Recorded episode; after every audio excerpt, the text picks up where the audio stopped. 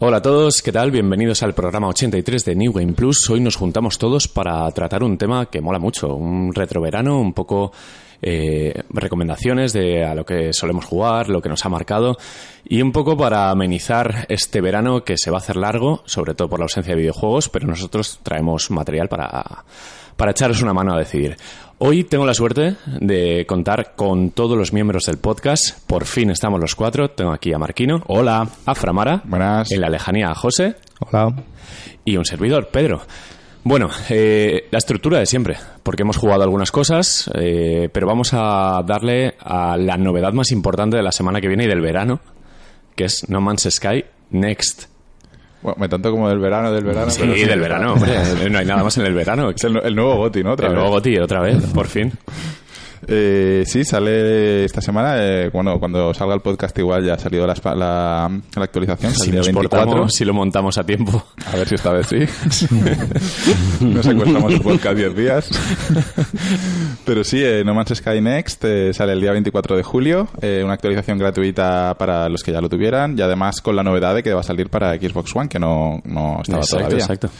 Eh, todavía no han sacado unas notas oficiales del parche, no han sacado qué contiene exactamente, pero sí que se ha Sí, sí visto. que lo han- sí que lo han sacado. Ah, sí, sí que han sacado unas notas Sí, Salió, oficiales. salió otro día el- los- las, digamos, las notas que en plan... No, pero el- no es una release note, sino un poco. Sí, salió en el, blog de, rasgos, en el ¿no? blog de PlayStation sí que describían un Ah, poco vale. las novedades, Sí, pero, describieron todo. El- yo lo vi, vamos, todo. Pero no, no se metieron a decir, pues mira, de las nuevas estructuras hay esto, esto y lo otro. Claro, que decían, es- no sé cuántas estructuras nuevas Lo para que la base. entiendes como cuando saca, por ejemplo, unas release notes eh, de cualquier juego. Un, por ejemplo, el WoW sacan una actualización y te sale ahí todo, no, todo detallado lo que hay, Ah, lo que ya. hay. ¿Sabes lo que Sí, quiero decir? igual eso sí que no lo han sacado. Pero, Porque pero sí que han en- enormemente lo que, lo que hay. Sí, porque en actualizaciones, anterior- en actualizaciones anteriores eh, Hello Games sí que ha sido bastante explícito en lo que en todo lo que todo lo que Sí, sí, incluía. sí, sí.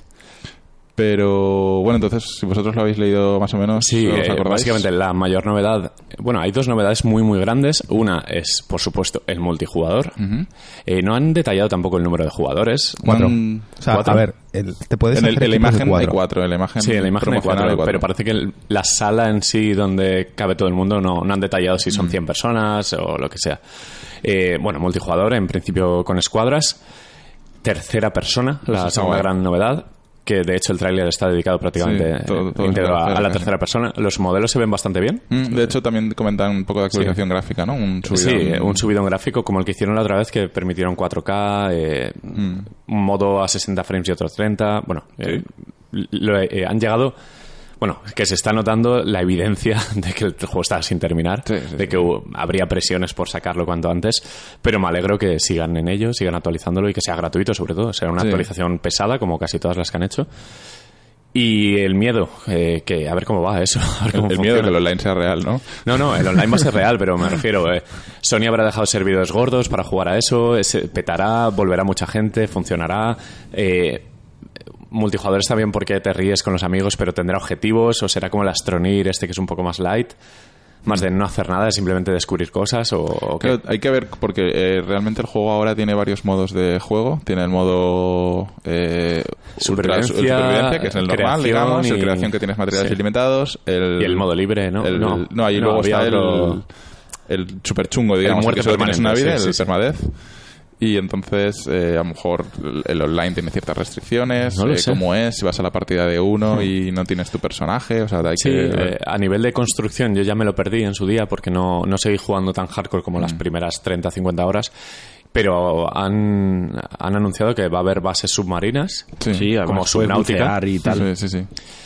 No sé, supongo que supongo que estará muy bien. Porque Sí, sí, no, yo, yo tengo ganas, tengo, tengo Sony, ilusión, Sony eh. confía, hay dinero parece ser, hay medios, eh, no son malos estos tíos, lo que pasa que su, Lo que su que parece proyecto... es que la, Sí. la actualización lo que hace es quitar un montón de restricciones, digamos. Porque, por ejemplo, lo de, las, lo de construir bases ya lo- las puedes hacer donde quieras. Sí. En cualquier planeta. O sea, es, como, es un poco como Minecraft, ¿no? Llegas a cualquier lado y te montas aquí tu, tu casa. Además de que eh, lo de hacerla con, con los compañeros, pues también, no sé, le da un poco de, de, de rollete. Em, os habéis dejado también que puedes tener naves gordas, puedes tener una, una mm, flota de naves. eso, ¿no? Un- Sí, eso mola.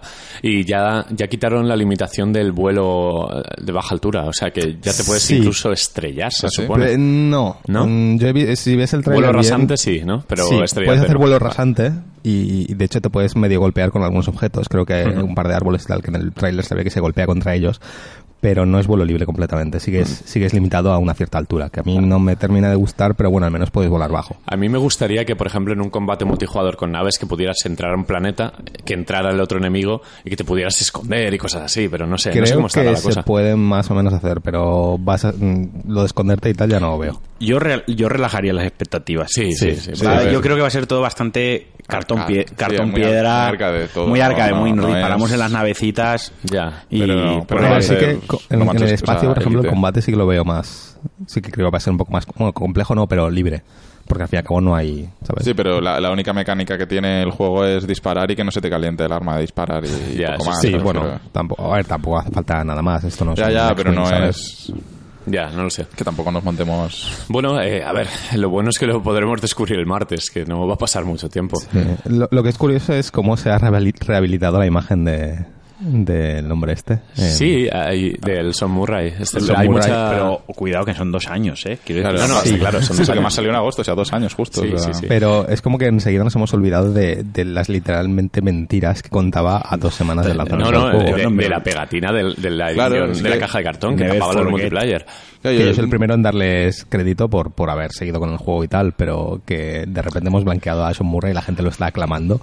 No, no, Y- no lo ha blanqueado nadie. De hecho, nadie se fía del todo, sino que simplemente alaban que, bueno, que sean No, a ver, cabezones si y pasas sigan por el subreddit de, de- del juego o hay Claro, gente en bueno. Twitter en plan de alabándolo, ¿sabes? En plan de, ¡guau! Soy los putos amos, ya, por fin, tal, no sé qué. Y es como, a ver, tío, que nos han estado engañando durante es como, vale, entonces sí, es lo que sacasteis fue una beta, básicamente. Y ya Sí, está. sí, está claro que, fue una beta. eso, a mí me parece muy bien lo de, lo de que la hayan seguido jugando y me alegro. Pero, sí, sí, sí, está claro. Han, han hecho lo que tiene que hacer eh, una empresa honesta con sus consumidores, ni más ni menos, ya está. O sea, engañaron a la gente, porque engañaron a la gente, y ahora pues lo han solucionado lo mejor que han podido y veremos hasta qué punto lo han solucionado Así bien. pueden ser GOTY dos años. De, de ahí a ser que... Pueden ser GOTY en 2016 que salió el juego y pueden volver a ser GOTY ahora. Es como... El segundo juego más gotis después de GTA V, no está mal. Exacto. claro, ya. Que no, que no me fío. No sé, eh, veremos. La, la gente en general o, o lo que se intuye en los foros es que hay ganas de volver. De, en ver, plan, yo vuelvo porque está a 15 euros. Por, Yo este, este juego, el, comprar el día barato, que, que anunciaron que iba a salir Next, me, me lo volví a comprar en PC. O sea, Sí, es verdad, es verdad. me vine muy arriba. Ya lo vamos a jugar en Play empecé. 4. O sea, es como... Hombre, ¿te O sea, ¿cuánto dinero llevas gastado en, ahora? en este juego? Pues mira, me lo compré de lanzamiento a los 70 que costaría en su día. Sí, Luego sí. me lo compré otra vez en Play 4 con Pedro a medias. que Es nos verdad. costaría 30 No, o 20. Sí, no, nos costó 15 entre dos porque lo pusieron en algún momento a 15 euros. Y luego Era lo compré en PC, que no me acuerdo, lo compraría en Instant Gaming o una cosa Sí. así, que me costaría como 20 euros Eh, más. el o sea, tema es que vamos a ponernos ya a instalarlo porque creo Yo que son tengo instalado. 50 yo ya gigas. lo tengo. Básicamente tú has pagado la actualización esta. Pero bueno, como con, el, como con el Rainbow Six, me compré el de Play 4, el de PC, me compré El el, Season Season Pass Pass 2, el 2, el Season 3. Pass 3. La industria se mantiene gracias a ti. Bueno, bueno. Pero es que a mí me calientan. Te entra el picorcito Pero, ese y. pero para y que los acabas. oyentes lo sepan, y Pedro está realmente emocionado porque está grabando con la camiseta del No Man's Sky Sí, es puesta. verdad. O sea, Pedro está- fijado. Pedro Sí, es que- su goti también. Que, que para nada es un pijama. O sea, yo la llevo en bodas, bautizos, comuniones. Y lleva un siempre. tatuaje del No Man's Sky Claro, llevo un tatuaje de No Man's Sky también. Bueno, pues como mayor fan de No Man's Sky, eh, cierro esta carpeta porque podemos desvariar mucho y podemos al final Vale, sí. eh, desearle todo lo peor. Lo jugaremos y lo analizaremos en el siguiente capítulo, en el siguiente programa. Así que un tema ya de, de gratis. Eh, ¿Qué más? No hay muchas más novedades, ¿no? Me han baneado de Pokémon GO. Bueno, sí, es verdad. Vamos a hablar de... de Eso ya no es novedad. Eso ya. No, no, no, pero, es, pero no lo hemos hablado todavía en un podcast y esto es muy serio. No, a ¿eh? ver, Pokémon GO, Bueno. este, este año, desde 2018, realmente es el juego que tenía que haber sido cuando... Es Sí, un poco sí, como, como No Man's Sky. Es Pokémon Go es- Next. Es lo que lo han conseguido el juego que tenía que haber sido. Y ahora es un juego muy activo, de hecho muchísima, muchísima comunidad está volviendo, entre, entre ellos nosotros. Y ahora hay eventos todos los meses, hay alguna cosilla, un Sí, día de la está comunidad, luego hay eventos de agua, de tierra, de lo que sea. Y, ahora, y en verano está haciendo una fiesta, en verano es no sí, parar cada dos por tres doble de caramelos, doble de experiencia, no sé qué. Porque lo están haciendo muy bien ahora. Está realmente. invitando a que la gente iguale el nivel respecto a los viciados que llevan dos años seguidos, tal, Mm. que, que se están un poco picados algunos, porque, jo, con lo que me costó coger a este legendario y ahora sale para hasta los tontos como nosotros, que, que nosotros somos niveles muy bajos. Pero bueno, ¿qué ha pasado? Están Me han- me han baneado. Y de verdad que no sé qué por qué es. Que dices, has hecho trampas. Y, y de verdad que no he hecho porque no tengo problema en reconocerlo. Por ejemplo, en Diablo 3 me banearon por, por, por, por usar un bot para ganar pasta. Y no tengo problema en reconocerlo. Y me banearon y dije, pues te jodes, por, idiota. Y ya está. O sea, pero aquí me jode porque no sé por qué me han baneado. Entonces, eh, si lo sabes, dices, pues bueno, pues, pues te lo has ganado. Es que has Sí, hecho sí, sí. Pero no, no ha sido el caso. Y ahora está muy enganchado al juego.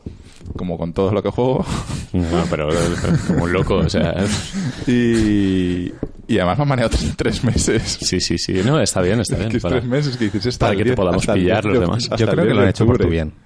Es decir, Igual sí, igual, no, no. igual ver, dicho. ahora José, que se ha creado otra cuenta, ¿eh? Ahora estás jugando. Ya, Eso te iba a preguntar. Ahora, ¿cómo juegas? Porque Pues no me- te he pues visto jugar. El problema es que, eh, eh, como ahora están sacando tantas cosas en, en el juego, eh, si estoy tres meses sin jugar, voy a perder muchas cosas que luego no voy a poder recuperar o a saber cuándo puedo volver a recuperarlas. Entonces me he creado una nueva cuenta para coger estas cosas nuevas, estos Pokémon Y nuevos. regalártelas a la otra. Y luego, cuando me la devuelvan, ¿Sabes, ya que, que, te, han puesto ¿sabes los que te intercambios... pueden banear por los intercambios?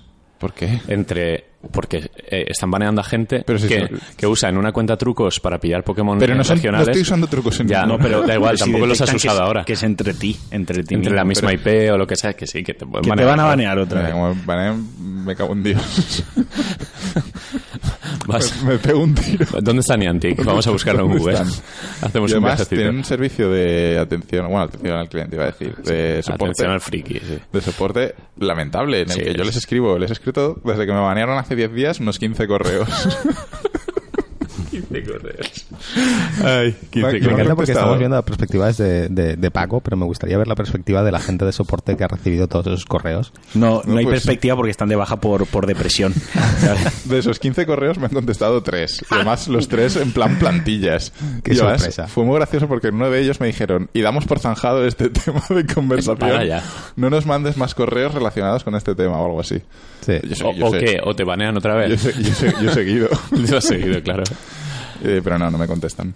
Bueno, la, la cosa está en que. Bueno, pero bueno, sí, para sí, la gente, sí. el juego está bien, volver. Eh, El juego, el juego está muy animado y el, el componente social creo que está más potenciado que nunca. Sí. De hecho, está a niveles del principio, prácticamente. Sí, sí. Porque hay muchas quedadas, mucho grupo de WhatsApp, de un- Telegram. y- Salieron unas estadísticas en junio, creo que fue, y había vuelto al mayor pico de jugadores desde el lanzamiento. O sea que, Sí, sí. Eh, lo han- pregunta lo han sabido tonta, para, para yo que abandoné el juego a la semana de, de salir.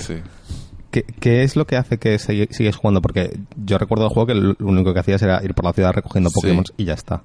A ver, ahora han puesto, eh, bueno, hace tiempo ya que pusieron las incursiones, que yo creo Sí, que es el principal, el principal aliciente ahora mismo, que durante cada mes, más o menos, eh, hay un Pokémon legendario nuevo en el que tienes que ir con gente, eh, tienes que ir con ser unas siete personas, más o menos de media, dependiendo, eh, para, para hacerlos como si fuese una raid del WoW, pero bueno, muchísimo más simplificada. Pero eh, es eso, vas raids, entráis todos juntos a la raid en el momento y, y lo matáis, pero tienes que está el componente social, ¿no? Porque el juego es... Sí, es- hay, sí, tienes que estar hay en el tres sitio y equipos, que te dan en- bonus por ser del mismo Pero, equipo, tienes ¿cómo que de amigos, es el combate? A ver, el El- combate el tienes combate que es una tocar la pantalla, hacer pa, pa, pa, pa, ya está. El combate no, es una chorrada. el, combate, el combate no tiene ningún tipo de misterio. No, pero están potenciando poco a poco el intercambio, el mandar regalos a amigos para fortalecer la el amistad, vale, el intercambio. Cuando todo el mundo tiene, en la misma ciudad tiene los mismos 20 Pokémon, ¿qué, No, no, ¿cuál es no, no. aliciente del intercambio? Pero no, no, es, no es tan fácil porque, por ejemplo, eh, yo que sé, Pedro tiene Pokémon de cuando Sí, ha ido a algún eh, sitio que Pokémon regionales. Pokémon que no he estado yo, entonces pues me Hmm. los cambia, que yo no los puedo registrar porque yo no he estado allí. O mm, él no ha jugado durante Sí. X evento y a lo mejor él no tiene un Pokémon que dio en ese evento, entonces se lo puedo pasar yo, cosas así. O sea, Sí, y luego han metido los shinies, que son pues variantes de color de los Pokémon normales. que los un poco más especiales. más- Sí, un poco más. Es un poco ya el cromo raro, el coloca o el Sí. fichaje raro, el fichaje bis. Mm. y pues al final es un poquito, son como granitos de arena que van poniendo y se está como forjando una comunidad muy rica de entre coleccionistas y completistas y gente que acaba de empezar que se puede enganchar muy fácil a, a un nivel decente porque subes muy rápido. Yo, yo al principio tenía un, un- un problema y es la, la barrera social que implica el juego que- o que exige. Sí, sí, Porque sí. para, para El- hacer las incursiones claro. tienes que ir con gente impepinable, ¿vale? Tienes que ser, o, o tienes ocho amigos cercanos que jueguen. Y o- reales, o- además, tienen que ser hueso. ¿eh? Sí, no sirven imaginar- hay alguno que cuesta creérselo porque hay, hay cada personaje increíble, pero, Pero entonces la gente normal Hay grupos de, de WhatsApp o de Telegram por, por barrios de, la, de cada ciudad. Entonces, eh, a mí al principio me da vergüencita porque yo, yo soy muy tímido y retraído, entonces no me apetecía ir a hablar con gente con la que no conocía. Pero bueno, una vez ya llegas a eso y ya los conoces, pues ves que en realidad hay gente maja y, Sí, sí, hay y gente creas piña y, y- y juegas. Sí, y estoy haciendo amiguetes poco a poco. Mm, eh, exacto, yo- también. gente con la que a lo mejor rivalizo en un gimnasio, no le pongo cara y luego un día quedamos, nos echamos unas risas en plan, cabrón, estuve tirándote el gimnasio, no sé qué, y tú... no-". Y, y bueno, que sí, que se forma una comunidad bastante sana porque al final hablamos de bichitos ridículos digitales, o sea, sí, de muñecos. si, lo trivializa- si lo trivializamos a, a ese nivel, pues es una chorrada. Básicamente sí. Hmm. Pero bueno, nos mantiene entretenidos. Cuando Sí. vamos por la calle caminando y no llevamos ni música ni nada, pues Pokémon al bolsillo o a la mano y a la, ya, ya pillar. Eh, no hay más novedades, ¿no? Es que el verano se presenta un poco, un poco tal, un poco aburrido. Pero hemos jugado algunas cosas. ¿Sí? ¿A qué habéis jugado? Yo he jugado, yo he jugado a un, a un juego que, bueno, lo puse el otro día por, por Telegram, al BMG Drive. Ah, sí, es verdad. Pero El no, BAM no Drive. iba Después del podcast lo, lo pillo, que quiero pillarlo. Sí, pues eh, a ver, hace, hace un tiempo, unos meses o incluso un, un año o un par de años, eh, veía a veces en YouTube un juego que era eh, un simulador de coches que tenía unas físicas ultra realistas a nivel de daños y el escenario era un grid como las portadas de Master System, un- una rejilla blanca, donde podías editar un poco pues lo que querías, que si una bola de demolición le pega al coche de lado, que si una rampa no sé qué, una espiral, no sé qué. Y pues era divertido verlo porque se rompía el coche, se deformaba de manera hiperrealista, a años luz de lo que hemos visto en Burnout, el Destruction Derby y todos estos que apuestan por los daños. Y siempre me llamó la atención, en plan, jo, ojalá tuviera un PC, esto fue antes de comprarme el PC, que, para probar esto, porque es un simulador de físicas y es gracioso. Y resulta que el juego, bueno, era un early access hiper temprano y ha ido mutando en un proyecto de juego. Eh, han texturizado los escenarios, han creado mapas bastante grandes, han metido un montón de coches y aparte de ser un simulador de destrozos, porque sigue siendo muy loco a nivel de físicas, sí que tiene pues una especie de ensayo de campaña. O sea, ya está tomando algo de forma y sí que tiene algunos retos, eh, unas pruebas de carnet para, para el rollo de aprenda a derrapar, aprenda no sé qué, porque sigue si siendo el carnet de, de Gran Turismo, algo así. Porque sigue siendo, o, o quiere ser un simulador bastante realista, pero no centrarse solo en los daños, sino en lo disfrutable de la conducción. Tiene pruebas de, eh, eres un coche policía, tienes que perseguir una- a unos ladrones por escenarios súper complicados, de montañas, con un montón de piedras, de baches, de tal. Y como juega con esas físicas tan realistas, pues tienes que llevar mucho cuidado a la hora de conducir. Y se ha convertido en un, en un producto muy disfrutable a nivel tanto de experiencia de conducción, porque dicen que con volante es alucinante, a nivel force feedback, pues eh, las sensaciones que transmite son hiperrealistas, y eh, la misma coña de destrozar coches, de reírte, porque se destrozan a un nivel que no hemos visto nunca en un videojuego de coches. O sea, es puedes romper absolutamente todo lo que quieras. Y, y todo me refiero a, a incluso se te puede caer un trocito del parachoques por un roce con el bordillo. O sea que eh, yo lo he probado y he jugado unas dos horas así seguidas por en plan voy a probar este coche, voy a probar el otro. Eh, tiene un editor de gravedad, un editor de temperatura, de, de climatología, de lo que quieras. Y he jugado un poco a romper el juego y joder, o sea, bendito motor gráfico. Ojalá lo tuvieran estudios con mucho dinero para Me hacer el simulador definitivo. Es que no- no- yo ni siquiera lo conocía y, y lo pusiste, pero estaba como estaba de vacaciones del viaje y tal, no pude ver mucho más allá de Pues, lo que era y... solo por las risas, porque tiene multijugador y el poder crear retos tipo, pues dos coches en paralelo, tu amigo y tú, de saltar una rampa de no sé cuántos metros e intentar caer bien. Aquí en el juego, cuando caes recto, romper la suspensión. cuando caes de mucha altura. O sea, que es Sí, o realista, sea, realista. es muy realista. Y no sé, me está pareciendo muy divertido y un descubrimiento que sé que poco a poco será más juego porque en los comentarios de Steam tiene todo reviews positivas y halagan el hecho de que cada actualización que no se centra en intentar mejorar o añadir alguna tontería como hace Player Unknowns Battlegrounds, que siempre las actualizaciones son ridículas. Pues aquí cambian el juego mejorando, eh, meten un contenido como dos escenarios nuevos y un modo de juego extra.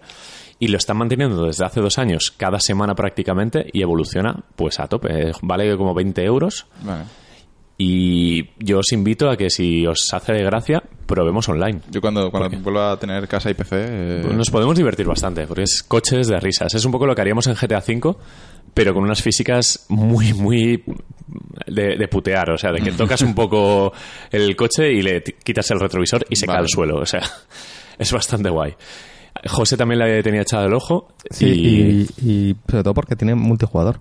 Claro, claro, tiene, tiene un online bastante apañado. De hecho, el juego, el menú es súper cutre, parece como una consola de desarrollo, porque al final Porque está creo... en desarrollo, Sí, sí, el el- menú. está muy en desarrollo. Es el menú debug este típico, donde puedes tocar todos los apartados que quieras. Y lo mejor que tiene quizás es que el soporte de la comunidad es tan grande que entienden que deben democratizarlo y tiene un soporte nativo para mods, que los- no tienes que buscar carpetas y cambiar archivos o sea, y tal. es un juego que invita mucho a ello. Claro, eh, directamente te metes en mods, lo categorizas, en plan, pues quiero coches y te sale el coche de regreso al futuro, no sé qué, un autobús con propulsor.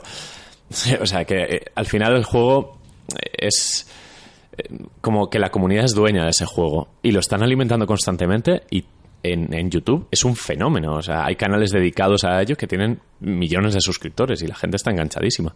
Me recuerda a, a cuando eres niño y tienes los coches de Hot Wheels y haces, te montas Sí, tu sí, propia tal- película. tal cual, pues tal cual. mismo. Es de montarte pelis. De hecho, tiene un modo de juego que es. eh, mete un simulador de autobuses, como puede ser todos los bus driving estos que hay en el mercado, pues dentro del juego. Tiene un modo exclusivo de autobús, de ir de una parada a otra, eh, conduciendo por un pueblo, y te penaliza, claro, el girar y le das a una farola, pues seguramente te cargues el cristal, una luna, un- el retrovisor, el no sé qué. Y tengo ganas de tener un volante o de poder probar un volante simplemente por lo que leo en internet y lo que dicen en YouTube. Que con volante es increíble porque el force feedback dicen que es el mejor que han visto en cualquier juego porque notas cada bachecito. Y el rollo de, de venirme arriba, de ponerme súper realista, de hacer una ruta de montaña con un 4x4 y tal, pues me, me hace ilusión. No sé, eh, la, la cuestión es que Un volante para el cumpleaños. Sí, un volante para el cumpleaños. El G29, que ahora estuvo, estuvo barato, estaba a 200 euros, que no está nada mal. Joder, está barato. Joder, barato, barato comparado con lo que suele valer eh, un G29, creo que salió a 400 euros o algo así. No tengo, ni idea, volante. no tengo ni idea de volantes. Vale como un volante de Yo le verdad. regalé a mis hermanos hace, hace un 3, 4 años uno. No me acuerdo cuál era. Puede Sería el ser G27, seguramente. Era uno que funcionaba en Xbox y en PC. Sí, ¿Cómo es probable que fuera. Eh, son, son volantes cojonudos, ¿eh? O sea, Sí, no, y no son lo mejor que hay. dinero, creo que Sí. eso. Son lo mejor que hay en el mercado. estaba de oferta Hmm. o algo así. Yo tuve el, el Driving Force GT, que fue el, el de Gran Turismo, el oficial. Y, y eso que era el peor de todos, que no tenía ni, ni embrague, ni palanca, ni cambios en H, ni nada. Y joder, la sensación de jugar a Gran Turismo con eso no tenía nada que ver al mando, obviamente. Y ahora que tienen pues la palanca de cambios con embrague con tal, pues te puedes flipar un poco como sacarte el carnet de conducir, básicamente. Estoy, bien- estoy viendo eh, el G29 está a 240 sin la palanca de cambios, que Claro. se vende por separado a 40 euros. Sí, pero he visto... O sea, 280 todo. He visto en, Con en Amazon que, tienen tiendas de segunda mano donde lo Ah, venden a 150 por ahí Vale, y un sí. volante de segunda mano no me importa porque normalmente son cosas muy de usar y, y tirar, de usar y vender, sí, sí, de caprichito, como, sería en mi caso. sí, o sea, sí, a lo mejor lo compro dos meses y lo vendo otra Ah, vez y y, luego pierdo venden, 30 euros. venden estructuras donde montarte todo el No, no, está claro, los cockpits estos son una locura, pero al final lo que hace la gente cuando juega en PC lo engancha a la mesa del PC. Claro, claro. Y ya está. No, se llevan preparados para ello, ¿no? Sí, sí, sí, van preparados con las pinzas y tal. Ah, no sé, es, yo nunca he tenido es un juego es un juego curiosete y, y José a ver si te lo compras y probamos online porque ya te digo que a mí me ha hecho mucha gracia. Es posible que lo esté haciendo ahora mismo. Es, posible, ¿no? Es posible. No, sé, no es la primera compra que se hace Eh, en directo, eso ¿eh? Durante iba a decir, retomamos una tradición bastante sana que es la de comprar en directo cosas. No es la primera. Pues eso, sí yo- sí que Es hacía un- tiempo de que no se de compraba... comprar juegos.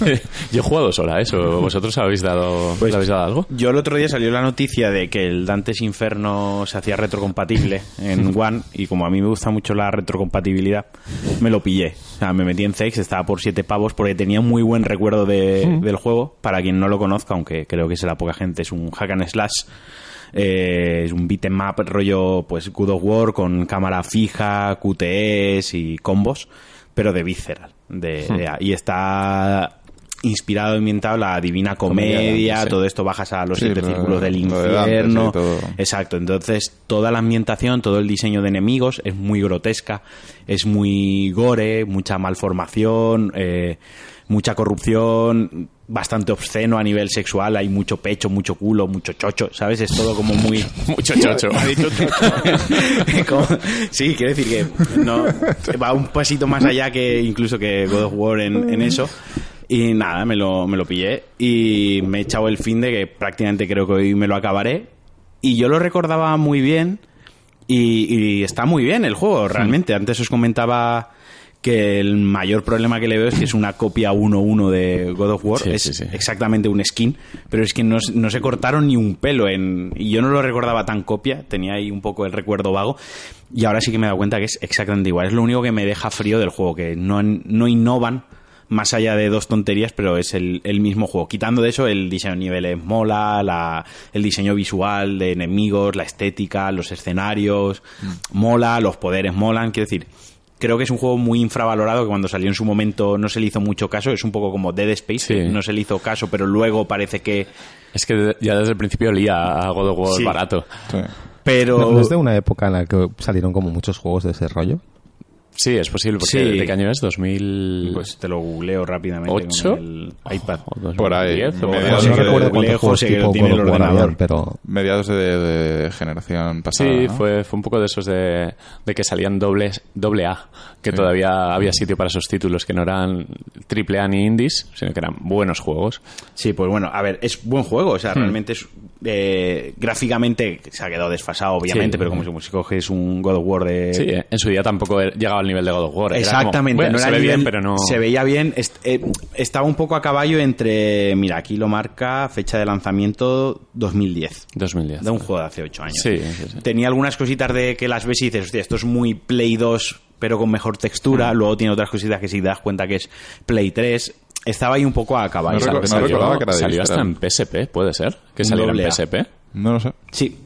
Lo recuerdo, Portable. lo recuerdo Sí, en sí. PSP y que estaba muy bien, porque a falta de God Además salió a la vez, salió, o sea, salió en febrero en las grandes, digamos, y en PSP salió un mes más tarde. Yo recuerdo fases de escalar vísceras tal cual, que ibas escalando y pegando, que era muy God of War. Exactamente. Pero bueno, creo que aún así fue infravalorado. No, la no, gente no, no, lo recuerda o lo tiene ahí Se un poco... entra en muchas listas de sleepers o de. Mm. juegos un poco de, de las hidden gems, ¿no? De las joyas ocultas. Si no hubiese sido tan... Si llega a salir antes que God of War, el juego lo peta. Porque... Hombre, claro, pero no, no habría salido antes Pero no porque habría salido. a nadie Tenía se que, le había que irse a ocurrido. 2002 o una cosa así. Quizás lo peor del juego es, es que el protagonista es cero, cero carisma. Nadie lo no, o sea, Yo no, estoy jugando y no sé ni cómo se llama. recuerdo la animación de correr, era como si llevara un palo metido por el culo, Sí. súper recto, Y- muy, muy cutre. y es muy exagerada. Sí, sí, sí. Es muy rollo dibujo animado, porque sabéis que Visceral, bueno, como en Dead Space hay una película animada. Sí. De este también hay una peli animada, es- y es muy de rollo manga animado. No sé. A ver, que está bien, para un fin de semana Sí. retrocompatible lo juegas. La retrocompatibilidad da gusto, es decir, yo porque no pongo la One S porque está metida, encajada en una estantería, pero me gustaría jugar a Skate 3 que ahora está a 5 euros si tienes Gold. Pues Esa es buena oferta. Además, cuando metes el juego, a ver, lo que hace la retrocompatibilidad, que ya a esta altura mucha gente lo sabrá, pero lo que hace es que te baja el juego. O sea, el disco físico solo... Hmm. Para activar. Sí, es el activador. Sí, Sí, sí, más que el activador es el DRM, porque no puedes jugar nunca sin el disco quitado. Sí, sí, sí. No es solo para bajarlo. A no ser que lo tengas digital, sí. Exacto. Pero yo metí el disco y dije, joder, ahora se va a instalar. Y la verdad es que fue muy rápido. O sea, fueron una Mola. cuestión de cinco. Mientras me preparaba la comida, se, se instaló el juego. ¿Y en la One X tiene mejoras? Creo que todos en One X tienen mejoras. Todos tienen algo, Creo ¿no? que lo que hace la mejora es la consola en sí. Sí, es Sí, sí. como el el modo Beast este que llamaban de la Play 4, Sí, sí, pero sí. en plan Ah, más, pero bien, más bien. Me gustaría el Red Dead ver la 4K en directo en algún momento. Y pues el Red Dead además dicen que difumina muy bien los, los dientes Ojo, de qué guay. sierra, toda la historia, tío. Pero lo que me jode es que haya salido tan tarde eso. Que ya podría Sony haber dicho con la 4 Pro de decir, bueno, va, retrocompatibles, a lo mejor no. Pero sí que los sacamos en la Store y muy mejorados. Metemos mm, juegos míticos a 4K, no sé qué. Pero bueno, no, no les merece la pena tampoco. No, no les merece la pena. Y bueno, pues eso. El juego está bien. Quien, quien le interese, yo lo encontré, pues eso, a 7 euros en, en CEX. que Sí, lo compré tira, online, me tira. llegó como dos días después. Sí, Entonces, tira de poco. precio. ¿Me fuiste? ¿Qué? Es que no había en Ah, vale, te Valencia. voy a decir, cabrón, que vago. No, pero te bajo casa, pero... Es que no tiene tiempo. Es que Ahora trabaja ya. me, metí, me metí en la web a consultar en Vale, los vale, que... pensaba, Mira, digo, hay joder. una cosa que odio que es ir al Face y ponerme ahí toc, toc, Ya, a, ya. a buscarlo, ¿sabes? Se supone como- que están por orden alfabético, pero suerte. Ya, pero dependiendo no, del sex. Pero no me... Y también... Allá voy. La gente que hay ahí suele ser taradita, ¿sabes? Allí viendo cosas. No, y- no, siempre en esos sitios Hay como un... A, Y- y más en verano hay un huele rollito- raro. A mí hay un rollito que no, que no me gusta. A mí, No, no, a mí tampoco me A mí no me gusta. Yo voy viendo el juego, me piro a mi casa. Hmm. ¿Sabes? Ya está. Entonces, pasar mucho tiempo ahí dentro mirando cosas y tal no me, no me interesa. Por 7 euros me lo mandaron a casa y me olvidé. Sí, yo me he vuelto cómodo de sex. Antes sí que entraba y cotillaba, pero Sí, ahora, pero- el juego que me interesa, lo miro en la web, está en Valencia. Eso- vale, eso voy. no correcto. está, no, ni me paso. Correcto, Es que eso, es- eso hice. Es que eh, para juegos así como el Dantes Inferno, que vale 7 euros, o a lo mejor el No Man's Sky, si alguien lo quiere ahora también. 13 euros me ha costado de segunda mano. game. Pero, pero si ahora te vas, que quieres? Yo qué sé, el God of War, Sí. que ha salido hace poco, pero en, en no te lo puedes comprar, te va a salir por un riñón. O sea, Claro, carísimo. vale Ah, no tiene 50 euros o algo así. Te vas a segunda mano de Wallapop, foros y tal. Sí, o Se ha quedado más para cosas Pero la más generación que- Play 3 360, Eso sí que está muy bien de Zex precio. ahora puedes arrasar porque están súper bien de precio. algún juego de estos que se vienen arriba. Sí, de tiradas y- raras como Nier, que, que vale ba- bastante dinero, pero la mayoría, tipo eso, el Dantes Inferno, súper bien. El Red Dead yo lo compré por 6 euros cuando Sí, se anunció la. A mí me costó lo mismo. Sí. Lo pillé cuando, cuando lo anunciaron. Es que seguro que ahora vale más. Sí, sí, sí. 13, igual, ¿sabes? Pero bueno, total, que eso, que quien le interese ahí lo tiene y el juego para echar un par de tardes ahora en verano que no hay mucho que, Hmm. que jugar, la verdad es que te, te arregla la, Pues sí. la tarde. ¿Y tú, Paco, le has dado algo en tu Yo- periplo por ahí? Eh, nada, ahora estoy jugando a Hearthstone, juego casi todos los días un ratillo, eh, que de hecho hay expansión el- en dos semanas, una nueva expansión. Y he estado jugando a Resident Evil, pero bueno, eso mejor lo enlazamos con el tema del podcast. Pues sí, sí, eso sí. Pues eh, nos metemos de lleno. Bueno, José, ¿tú has jugado a algo? ¿O Porque no te Eh, veo ni en el pub. Ya, eh, no sé, últimamente no, no me apetecía jugar mucho y tal. Eh, he estado haciendo otras cosas. Pero ayer eh, llevo unos días en plan nostálgico y encontré un canal de YouTube eh, que creo que lo hace en algún lado de un tío que rejugaba juegos antiguos de, de PC, sobre todo. Entonces tiene, o sea, es un tío que se dedica a restaurar eh, ordenadores antiguos, tiene un 486, tiene un Pentium y tal, los restaura, los graba en vídeo, los, los pica y tal, y luego se pone a jugar a juegos en ellos, juegos de la época. Entonces, claro, no es como cuando juegas en un emulador o juegas en un, ¿sabes?, en una- un Virtual Box o algo de eso Sí. sino que estás teniendo una experiencia real. Entonces, yo que sé, me puso en, una- en un en un rollete nostálgico y tal, y ayer dije, me apetece jugar a, a Nintendo 64, me apetece en emuladores, me apetece jugar al Ocarina of Time. Y, y primero miré de cómo se hackeaba la, la mini la mini NES y la mini Super NES, pero claro, el problema es el tema del pad. Entonces al final me volví a lo clásico de coger el pad de la 3 de la, de la One que tengo para PC y, y jugar en PC.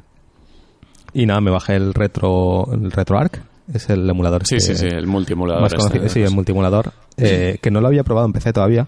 Eh, yo recordaba haberlo metido en la Raspberry Pi y todo el rollo, y recordaba que era un jaleo en configurarlo, pero resulta que en PC es básicamente instalar y funcionar, es bastante sencillo. Y nada, me puse a jugar al- al- a juegos de Nintendo 64. Eh, me, me he vuelto a empezar el Ocarina of Time, es el momento del año en el que empiezo el Ocarina of Time y lo vuelvo Y a que en dejar el templo del agua lo dejas. Sí, justo después del templo del agua, en el, en el templo este del pozo. Ahí Sí, siempre sí, lo acabo dejando. ¿Pero no así tienes que- la Vita? Eh, tengo la Vita, sí, tengo la Vita. Pasa No que Nintendo de la Vita. 64 en Vita... No, no va, no tira. que Ah, va, que vale, va. pensaba que... No, que no va, sí. debería ir Yo pensaba bien, que ¿no? iba bien. Eh, el tema está en que no hay emulador nativo para Vita, que yo sepa. Siguen tirando del Daedalus, ese como se llame, de, me vas a hacer, de me vas a hacer PSP. mirarlo, porque la vez que en Vita me, me llama bastante jugar Ya, al- pero, pero el- el problema es que en Vita todavía no se han desbloqueado todos los cores. De, Ah. O sea, es- juega con como un cuarto de potencia o algo así. Vale, Qué vale. mal. Y que no hay un gran interés tampoco por seguir eh, optimizando emuladores para Vita. Ahora el objetivo, claro, es Switch. Switch, Y de eh, hecho, si, Switch, sí, si queréis, genial. sí, si queréis, antes de pasar a- al tema retro verano, eh, hablamos un poco de, de cómo está la scene, de cómo está la, escena, La escena. La escena de, de pirateo extremo de tanto de Switch como Vita. Porque de hecho me estoy moviendo últimamente para cotillar porque a lo mejor eh, si el homebrew espabila y los emuladores de Switch pues eh, terminan cumpliendo lo que prometen, creo que me voy a pasar muy hardcore a- Al lado oscuro. a- al lado oscuro de Switch. Eh, bueno, Vita eh, no sé si lo sabéis, pero ya se cargaron todas las versiones. Eh, creo que la última es la 368. Ya se puede piratear Todas tienen pirateo bastante apañado. La última que tiene el, ese pirateo definitivo de que aunque reinicies la consola sigue funcionando es la 365, que realmente prácticamente todos los juegos eh, funcionan en esa versión, salvo el Secret of Mana y algunos súper recientes. Y hay cosas tan locas en Vita ahora mismo que directamente instalas una aplicación que se llama PKGJ o algo así, donde tienes eh, la librería de juegos de todos los juegos de Vita y todos los juegos de PSP y PlayStation de la Store. A golpe de botón. O sea, te lo descarga. te lo baja eso, los updates y los DLCs. pero sin hacer que- nada. Entiendo que de un mirror, no de la Store. No, de un mirror, claro, de un mirror. Pero que, bueno, baja dos megas Vale, por vale, segundo. vale. así, eh, dije, hostia, mira, ya que Undertale eh, me lo he terminado, he jugado mucho, tal, lo he comprado y lo he apoyado de siempre, voy a probar la versión de, de Vita, que creo que en España ni siquiera se vende, o no ha llegado. Sí, sí, sí, ¿Se vende en salió- España? pues salió mira, tarde, eh, tarde. quiero, quiero, Creo, me gustaría pillarlo porque, joder, Undertale además en Vita, tal. Pues bajo en la lista la U, Undertale, le das al botón, lo instala, lo juegas, es así. Es mágico. O sea, la Vita ahora mismo está reventadísima por todas partes y están empezando a subir de precio de segunda mano porque la gente va por ellas como iba por las 3DS. Sí, o como la, una PSP al final. Sí, sí, sí, sí. La- sobre todo los modelos Slim que tienen mejor cruceta, la batería un poquito tal, están volando de la segunda mano. Y yo ahora mismo tengo dos en casa. Con una sí que he hecho el ensayo, con la, la blanca y lima. Y es sorprendentemente cómodo. Lo- lo- es que es muy fácil piratearla y la oferta de juegos abruma. De hecho, eh, me está ayudando el instalar cosas que no conocía para descubrir pequeñas joyas que han salido en los últimos años y que de las que hablaré en el podcast para sobre todo los que les interese no ya piratearla que bueno tampoco vamos a hacer promoción de venga pirateadla que es lo mejor sino para descubrir esos juegos que a lo mejor no los conocemos de otra forma sino es por esto los emuladores siguen siendo un poco. Hay un RetroArch, como el que decía José, pero. pff, Mega Drive, Super NES, 16 bits en general, CPS1, CPS2, Neo Geo. Funciona muy bien. Pero cuando te pones con consolas ya un poco. Más modernas, de Nintendo 64 para arriba, es un poco desastre. Es una lástima, pero entiendo que el salto se dé a Switch. Y es que en Switch, bueno, esto ya lo sabíamos, había una vulnerabilidad a nivel de hardware. Creo que los chips de, de Nvidia Sí, el, el- estaban. Bueno, eh, venían tiene un fallo. Sí, venían con un fallo Que de ya serie. está subsanado, de hecho, la Switch nueva ya no lo Exacto, creo. que al final lo que ha hecho Nintendo es eh, sacar otra remesa nueva de consolas con, con ese fallo subsanado, pero la gran mayoría de Switch del mercado son compatibles con esto y han sacado pues custom firmware. Como en Wii que estaba el Homebrew Channel, que era un cachondeo porque tenías absolutamente todo. Pues aquí está un poco más pues, en pañales, es un poco más eh, prematuro todo. Pero lo que hay eh, parece ser que funciona muy bien. Aparte del pirateo indiscriminado de juegos, que no me interesa tanto, salvo juegos por los que me niego de pagar por el Donkey Kong Tropical Freeze este que lo quería jugar, lo vi a, a 60 euros o algo así y dije, ¿pero estamos locos o qué? O sea, eh, Sí, un es poco. que no, no, que no lo, no lo voy a hacer, no lo voy a comprar. Salvo cosas muy puntuales, que a lo mejor digo, mira, que te jodan Nintendo.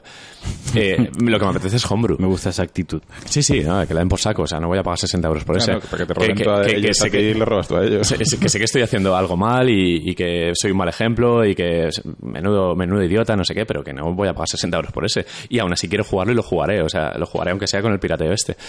Pues eh, me apetecen los emuladores, porque ahora mismo el Final Barn, eh, que es un emulador de multimáquinas de muchas placas, de Taito, Capcom, etcétera, pues eh, el Street Fighter 3, que es un poco CPS3, placa rara, moderna, que eh, se emula bien sobre todo en máquinas potentes, en la Vita no va y en Switch va perfecto. Y que el primer paso de emuladores en Switch sea algo tan gordo como eso, a mí me ilusiona. Sé que voy a ver en un futuro GameCube, sé que voy a ver eh, Play 1, quizás Play 2, veremos. Pero ahora ver, mismo es la la máquina definitiva de emulación. Sí que tiene potencia, me refiero. Sí, sí, sí. Sí que puede alcanzar una potencia Sí, más o menos me, similar a Play 3. me fliparía, me 360, fliparía ¿no? Drinkas, me fliparía placas como Chihiro, Lindbergh, cosas de Sega y de la época, Naomi.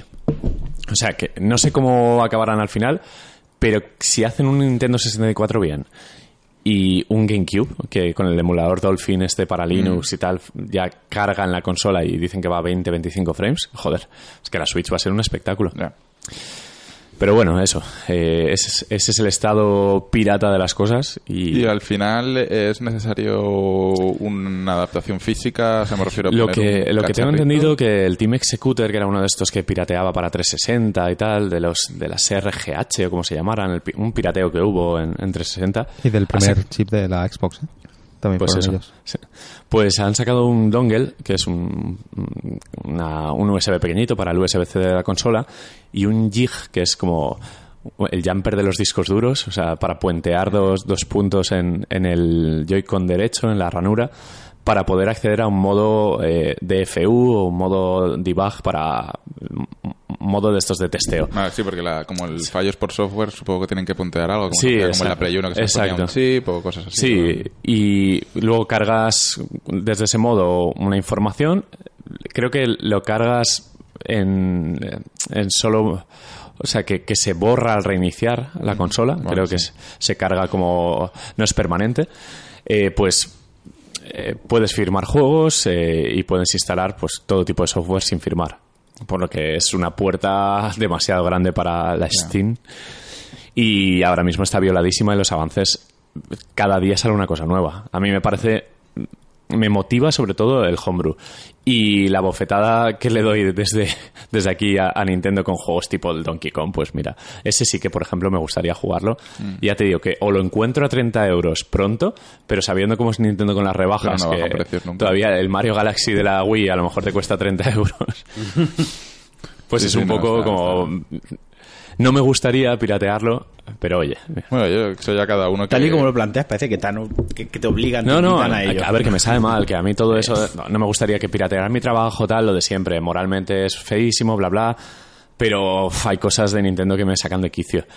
Pero lo busco sobre todo como máquina para emular. Me parece una oportunidad perfecta para incluso ponerme Game Boy, Game Boy Color, Game Boy Advance y jugar a, a los Pokémon. Ahora que me los Sí, conozco más gracias a Pokémon Go, Exacto. jugarlos de manera portátil en la Switch. Porque además el- ya han confirmado que no va a haber Virtual Console, que es lo que siempre ha tenido y Claro, y, no va a tener. y usamos la Virtual Console de, de marca blanca. Te la pones tú y ya está. Es de verdad, si ellos no te la dejan... Sí, a ver, que, que me banearán seguro y, y, ok, me lo mereceré si me banean. Que no voy a decir nada, o sea... No, no, está en claro, este caso no es, no es lo tuyo con Pokémon, o sea... No, no, no, es, voy- como soy- con Diablo, me, me banearon y dije, pues, pues, pues Soy, esto soy tenía que pasar. consciente ¿no? de que como- cometo muchos crímenes. Pero contra la bueno, humanidad, sí, sí, ¿no? Está claro. Pero bueno, es eso, si lo sabes con la conciencia y Sí, sí, sí. te No, y tal, pues ya está. Y yo eh, tengo pedido el dongle, eh, el executor este, me vendrá supongo que a primeros Pokémon, de ¿eh? agosto. Suena Pokémon. Sí, sí, sí, el dongle, el Diglett, un topo. Y cuando venga, pues os lo enseñaré y pues, seguramente os convenza porque eh, las ventajas que tiene obviamente son muy Mm. Buenas. a mí el problema es que yo no me gusta mucho el tema de la o sea, de Ya, los emuladores los están emuladores, ¿no? ¿no? Porque siempre acabo empezando 100.000 juegos, eh, me pongo el 4 o 5 de Mega Drive, 4 o 5 de Game Sí. Hmm. Gear, tal y cual, y no acabo jugando a nada. Entonces, eh, que siempre me pasa lo mismo. Con Vita la pirateamos en su día y... Bueno, pirateamos, eh, pusimos el, el emulador y... Sí, sí, le pusimos emus y, y Y eso. Pero bueno, puede ser, puede ser interesante. Sí, pero bueno, es eso. Creo, creo que lo que pasa con eso siempre es que ponemos demasiados juegos. O sea, cuando, Claro, cuando es- la emoción claro. de, oh, instala un emulador, voy a poner 300 juegos y luego al final acabas jugando a cada Al- uno un minuto y ya está. alguna vez lo ha si comentado tres Pedro. juegos que te gustan mucho, es más posible que los juegues. Muchas veces lo que comenta Pedro, que es el metajuego. Sí, de, sí. de Es- elegir, de es hacer más la criba. hacer la lista y dejarlo todo bonito que luego deja- jugar. Que instalar el emulador, hacer que funcione, que va, te tiras una tarde con eso y dices, bueno, ya lo tengo al cajón. Sí, pero es como, o, o como cuando tenías la Play 2 sola 360 pirateada, que tenías 200 juegos literalmente Sí. y nunca acabas jugando a mí me todos. interesaba más cuando un juego no Yo- lo, yo bajaba todo lo lo pirateaba mal o había cualquier historia que me tenía que bajar y pasaba una tarde hacer, haciendo que funcionase el juego, Sí. bajándome otra versión, gastando CD, yendo al chino Sí, por cuando CD. los parcheaba, Que- sí, cuando- exacto. sí. Pero es que luego además ya como el tiempo, o sea, tú dices, mira, me apetece jugar a este juego y el proceso que tienes para tener para poder jugar a él ya es ya te ha ocupado el tiempo que habías reservado para jugar Sí, sí, sí, sí, sí. Por lo tanto, Sí, para cuando lo tienes claro. funcionando ya te has quedado sin tiempo y ya tienes que irte a hacer otra cosa. al final y no. también es, es el valor del tiempo, ¿no? En- Sí. Valoras cuánto me cuesta piratear la consola, el juego, tal, y cuánto me cuesta el juego. O sea, cuánto me cuesta una hora mía de pero- producción. Te, te echas, te echas la tarde también. Claro, sí, sí, es valorar Y eso. yo ¿no? siempre digo que estoy mayor para el pirateo, que Ahí. ahora mismo tenemos muchos medios para comprar ya. De hecho, Sí. compramos en tiempo real durante la grabación del podcast, que eso Sí, es un nivel superior. Pero hay cosas ahí eh, que, que me sacan de quicio, como los, la política de precios de Nintendo, y, y a mí en esos casos me sabe mal, pero me da un poco igual a la vez. Es como, "Pah, qué maldad, Sí, ¿qué o sea, más por te da?". ejemplo, Sí. no, no piratearía mm, el Death Cells que va a salir ahora dentro de Claro, claro, de por ejemplo, el Death Cells, quiero- sí que apoyo- de sí que hecho, quiero apoyar a esa el, el gente. 7 de agosto, cuando salga, lo voy a comprar. Sí, sí, sí, instantáneo. Instantáneo. que creo también que es un poquitín lo de la, el pirateo y tal, un poco ge- generacional. O sea, Sí, nosotros sí que hemos obviamente. crecido con, Sí, con eso. y sí- como- como vamos. Claro, y sí que le ves un poquito de añoranza, ¿no? De nostalgia a la época que pe- a lo mejor las generaciones venideras, e incluso Sí. todas lo está diciendo con PSP, es darle a un botón y Sí, no, te baja eh, A ver, también es La una vida cuestión es una de locura. edad, ¿eh? porque nosotros ya tenemos treinta y pico años. Sí, sí, lo dice Marquina, que es generacional esto. ¿eh? Sí, que podemos jugar, comprar los juegos, pero lo hacemos, o a veces se hace, o al menos a mí me pasa un poquito por la nostalgia esa de cuando me ponía con la Play o con la X. Por jugar un poco al. O sea, lo que Cuando decíamos. Crackman World. Sí, jugar, jugar al pirateo más que el propio hecho de- de- del Sí, pirateo. pero cuando tienes, cuando tienes 14, 15 años y quieres Sí, jugar a todos los juegos, porque te gustan mucho los videojuegos, Sí, pero, pero- no tienes dinero para gastar en esos videojuegos, Ah, el mundo no te van a dar, pues Mm, la única la cosa también ha cambiado mucho. ¿eh? También ha cambiado mucho que los chavales de a día de hoy, de 14, 15 años, si quieren un juego, Pero- lo tienen, porque hay No, juegos de segunda y- mano, no son claro, caros, claro, y porque los padres se han dado cuenta que les compran el juego y, lo- y, y les dejan en paz. La oferta y demanda ha cambiado Ha cambiado muchísimo, ha aumentado todo para bien. Y Sí, porque sí. a lo mejor ya no hay tantos eh, niños o adolescentes con PC, ahora están más las consolas y la actual generación eh, a día de Sí, hoy no se puede piratear. generacional, tío, es un También rollo yo que los nosotros- más populares ahora mismo son juegos que son gratis, de hecho. También, también Sí, el mercado es de el free to play. Por eso ha, sí. cambiado todo tanto. O sea, yo creo que es un poco la. Sí, es la- otra culturilla, el ya. otro día leía un tuit muy tonto y, y dejamos, pero dejamos el tema y tal, pero decía: la generación que hemos crecido con Emule. Somos aquellos que nos hemos bajado una película esperando una película y hemos acabado viendo follar dos perros. O sea, dices, somos inmunes a todo, ¿no? ¿Cómo, ¿Cómo nos va a asustar ciertas cosas? Y al final es eso, ¿no? Un poco que hemos crecido en esa generación de bajar pelis que al Sí. final era, no era la peli que Sí, queríamos. a ver. Eh, bajar un juego, la Play, el no sé qué, que se- las luces rojas, esto, lo otro, me han baneado. De todas formas, eh, sí que es verdad que a lo mejor el piratear videojuegos tiene como mal nombre o se ve mal, pero quien más y quien menos se baja sus películas y sus series Sí. y no hay ninguna diferencia. Yo, yo lo sigo viendo mal, pero yo soy culpable también. O sea, yo te pirateo un Windows, pero luego me compro una peli. O sea, yo le doy a todos los palos. Le- co- Compensa el universo, ¿no? Sí. La, la balanza la base. Es muy de contable eso, llevas un balance anual. Ya Sí. no vale la pena, porque ahora Bueno, no, mentira, compro Windows por 10 licencias, euros, eh, 7 euros sí. en, en eBay. El otro día Lo enseñé, entre ¿no? Y en sí. Amazon, en Co- Amazon. compro licencias a gente que a lo mejor se las regalan, que es un- como un pirateo raro. Compro al Sí, ladrón. eh, pero es, Sí. es como comprar es en- más feo, en- y lo veo incluso más feo que Pero piratear. es como comprar en, en G2A, ¿no? Que Sí, dices, sí, sí, estas sí. claves es- son sospechosas, Yo- pero la voy a comprar es un más mercado barato. Yo con eso tengo un, un dilema. Yo tengo un dilema interno, moral, ¿eh? que luego me cago en mis principios, ¿no? Pero Sí, bueno, no, eso- no, yo con el pirateo no tengo ningún eso principio, Es un tema que, que llevo así toda mi vida. Yo hago y deshago un poco a mi Claro, manera. Mientras no- esté en la legalidad, porque se supone que en España, eh, mientras no vendas el, el- Claro. la copia, eh, tú tienes derecho, ¿no? Ahí está. o ese sea, eufemismo lo- de la copia los privada. principios tal. están como las leyes, para cagarse en ellos. Y está muy bien que te parezca Sí. mal, pero con lo del mercado este secundario yo tengo un problema, porque yo si pirateo a Windows, quiero decir, yo pues me estoy, no estoy pagando, le estoy robando a Windows y tal. Pero cuando le compro una key a un tío que se la han regalado por el, Sí, por la porque, empresa, por lo que porque sea, por la trabaja en, no sé en la Generalitat de Educación y tiene 20 keys y se la compro a él, es, estoy robándole a uno, que al final es el pirateo, para que gane pasta un intermedio. O sea, está ganando pasta alguien ahí, es, es un rollito Sí. que no lo, no lo Ya, acabo de. ya, ya. Como Sí, lo que sí, decíamos del G2A y tal, que sí, que al final, que joder, que yo he comprado juegos ahí, evidentemente, vas a la web, lo ves 70 euros, vas a G2A 32 euros. Pues oye, tengo para dos juegos, ¿qué quieres pero que haga? con- la edad, soy con la de edad me he hecho como más más consciente de lo que hago y me sabe mal. Sí, de te- pequeño era como hazte con todos. Exacto. Hazte con todos los juegos del No, pero es eso, por ejemplo, Ahora pagamos- es como, bueno, piratea alguna Pagamos cosa. Netflix y HBO, pero si hay una serie que no está ni en Netflix o HBO, Claro, pues no tengo problema en está, bajar claro, de claro. torre. Exacto. Sí, el- ya estoy haciendo mi parte buena. No, también, no, y, ¿no? to- y todas las pelis que vemos que, que nos las saltamos del cine porque decimos, Buah, esto no merece la pena, vamos al Blu-ray Rip y, para abajo, ¿no? Ah, no, yo no las compro, hombre. Sí, no, no, pero eso, eso. Y que- además yo tengo una cosa, yo compro películas que, que ya he visto en el ci- o sea, que pagué en el cine para verlas. Sea, Sí. Si una película me gusta lo suficiente como para ir al cine, me gusta lo suficiente como para comprármela en Sí, físico. pero una peli que ves un poco chusquera en el cine y dices, bueno, ya la veremos en Blu-ray. Que o sí, sea, que que, no sí, que tenemos no. reparo en pagamos por unas cosas y por otras no. Y- Pero ya está. Es que Pero bueno, es un equilibrio. No está mal. O sea, estamos a lo mejor de 0 a 10 estamos en un 6, que compramos más que, que Sí, hombre, Hombre, sí, comprar, comprar. Sí, no, gastamos y mucho un dinero. 7 y un 8 a lo mejor también, también. es ¿eh? posible que sí, sí, porque gastamos mucho dinero todos los días. Bueno, pues eso, ahí se acaba. Hemos generado así un- una pequeña reflexión pro y antipirata. ¿Cuánto, llevamos? Eh, llevamos Que cada 40, uno haga llevamos que 50 quiera. minutos. Ah, vale. Vamos, vamos con cosas muy bonitas de recuerdos de, de a qué hemos recurrido en los últimos veranos, eh, qué juego tenemos en la mente, como haber pasado tardes sin camiseta, pasando un calor de la leche porque no teníamos aire acondicionado, tirados en el sofá jugando de pequeños o en los recreativos o no sé qué. Y traemos un par cada uno o tres cada uno, ¿no? Yo he puesto tres. Yo, yo he buscado juegos que me recordaban a estar sudado.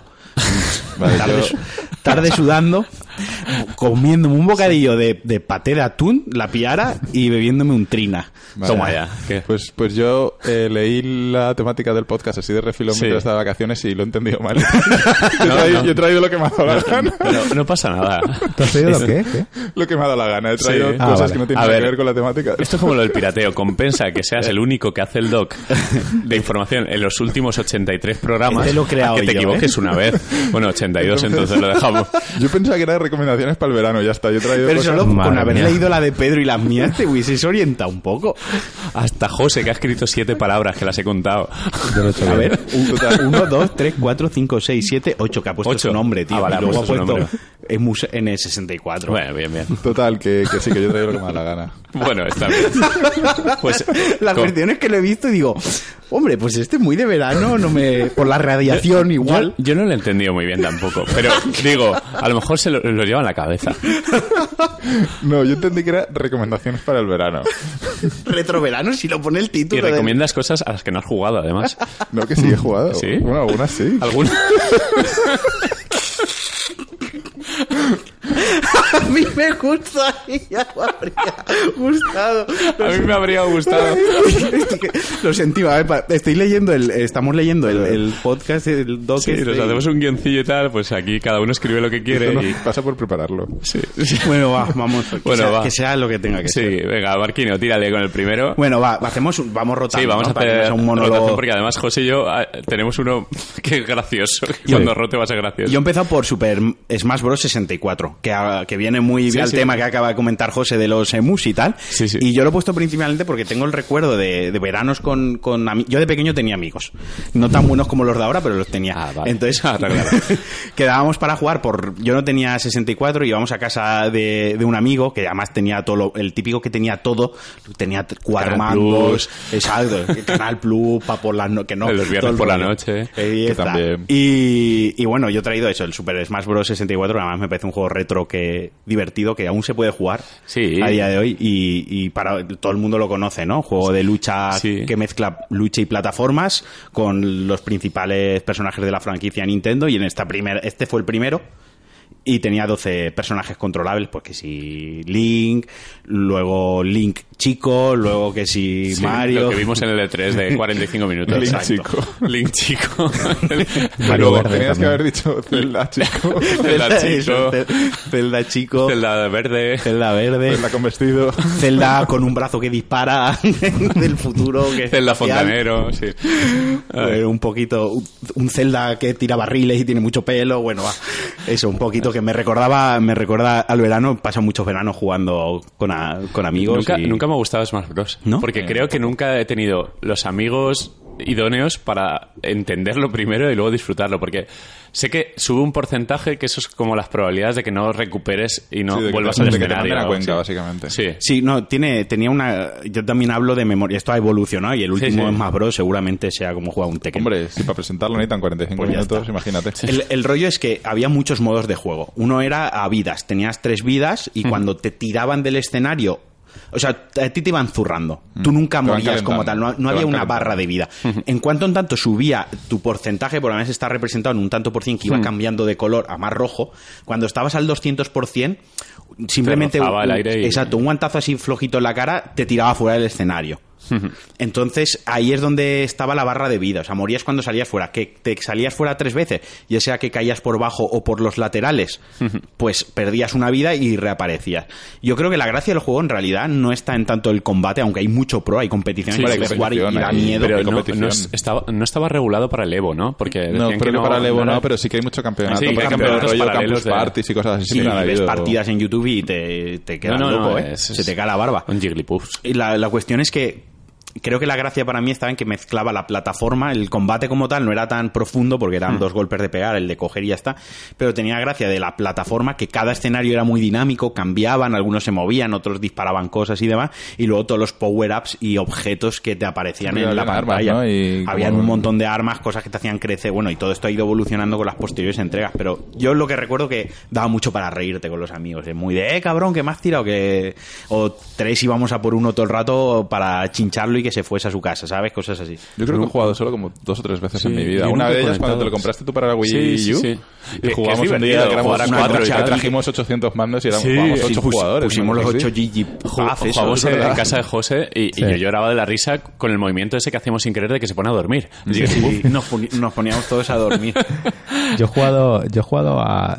Creo que al único que no he jugado probablemente es el de GameCube, pero sí que recuerdo al de 64. Tenía un amigo que le, que le encantaba y lo tenía y jugábamos mucho.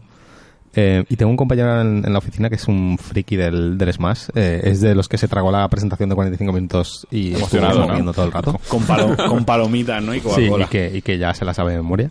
Pues, pues así. Madre Y mía. sí que me cuenta que tiene, que de vez en cuando se junta con amigos que tiene, que también les flipa el Smash y juegan.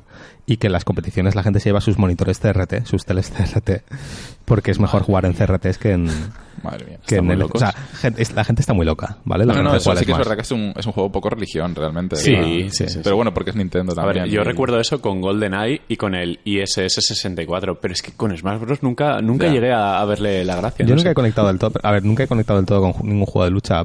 Y el Smash probablemente es de los que más me gustan, pero me pasa un poco como a ti que, que lo juegas como, ah, sí, vale, es graciosete, pero no le veo... Sí. No Yo, sé, yo si no normalmente los juegos de lucha aprieto botones, en este es el, el- el apretar botones sin saber qué está pasando. Sí, O sea, sí, sí, exacto. En un Mortal Kombat apretas botones, pero tú sabes que eres ese personaje y que no te van a mandar a Cuenca sin que Claro. lo veas venir. Pero aquí en este es como... Sí, la- las es- es leyes del juego caos. no las entiendo. Sí, sobre todo cuando hay muchas personas. A lo mejor hay Eh, ocho es que es eso, jugadores me que es que no no, sabes soy ni- capaz de seguir bien la acción porque hay demasiado caos en este juego. A día de hoy, con, con la edad que tenemos y lo hechos polvos que estamos a nivel mental todos, nos ponemos los cuatro a jugar a una partida de Smash Bros. y tiene que ser la cosa más aburrida.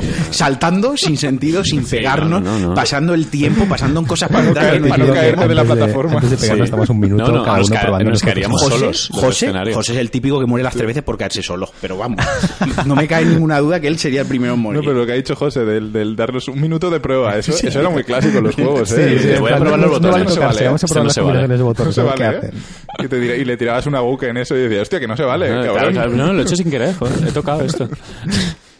Bueno, pues eso, que juguéis. Si queréis, en un, Ay, acordar- con amigos. que lo el, pirateéis. que el amigo que tengo en Valencia que, que juega esto, de hecho lo conocéis, Alex, le, Mm. le encantaba el Smash y el, el cabrón siempre escogía a Pikachu porque tiene un ataque que es, que el rayos, único que se conocía él, que, que era un poco como lo de Blanca, que se pone a tirar rayos y no puedes Sí, tocarle. sí. Entonces lo, no hacía más que spamearlo constantemente y era horrible. Además, además decía una... Es como la, la gente del Tekken que se elegía a Eddie. Ese es el del... El capoeira. El gordo que no estaba gordo. Gordon, pensaba- sí. Es que so- del Tekken solo conozco al león, Sí. al que tiene cara de tigre. Yo igual. El león, que tiene cara de tigre. Y se llama King, además. que es un leopardo, en El león, ¿por qué el león? Porque tiene cara de tigre. ok. Madre mía. Al león que tiene cara de tigre. Me siento muy identificado con Paco ahora mismo. Sí, sí, me, me ha gustado, me Venga. Framara, saca uno de tus juegos Saca- retro, saca uno de- retro verano. a El ver. primero es súper retro. Hijos de puta. A ver, yo entendí que era juegos para el verano. No, no, no, sí está claro que, lo- que no lo entendiste muy allá.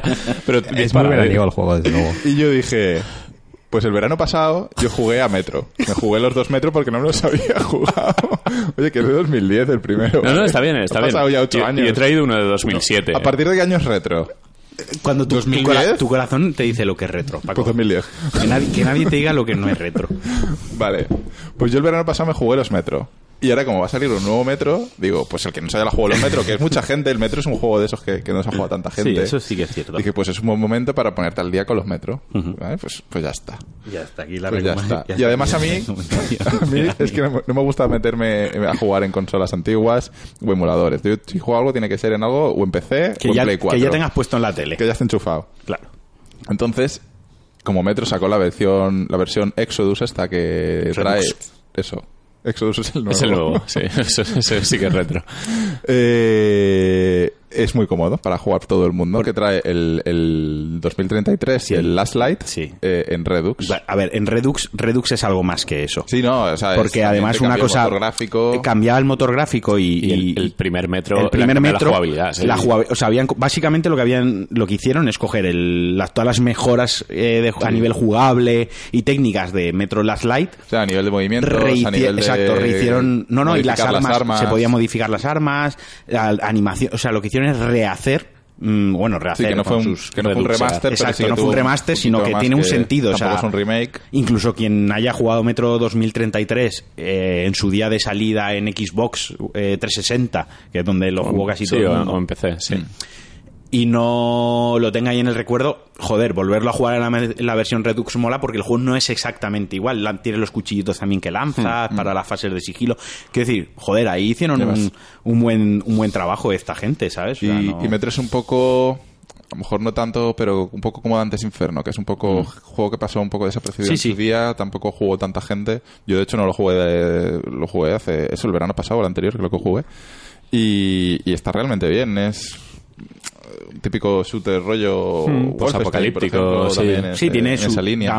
tiene momentos de susto, de mal rollito. Sí, porque también tiene un poquito de survival. un es- survival, eh, tienes fases contra enemigos humanos, fases contra bichos directamente, básicamente ha petado todo. Sí, ha ha habido una, Una guerra, guerra nuclear nuclear y se vive en el metro. Vive en el metro porque no hay tanta Vienen, radiación, vienen sí. de unas novelas, además. Sí, me apunta aquí.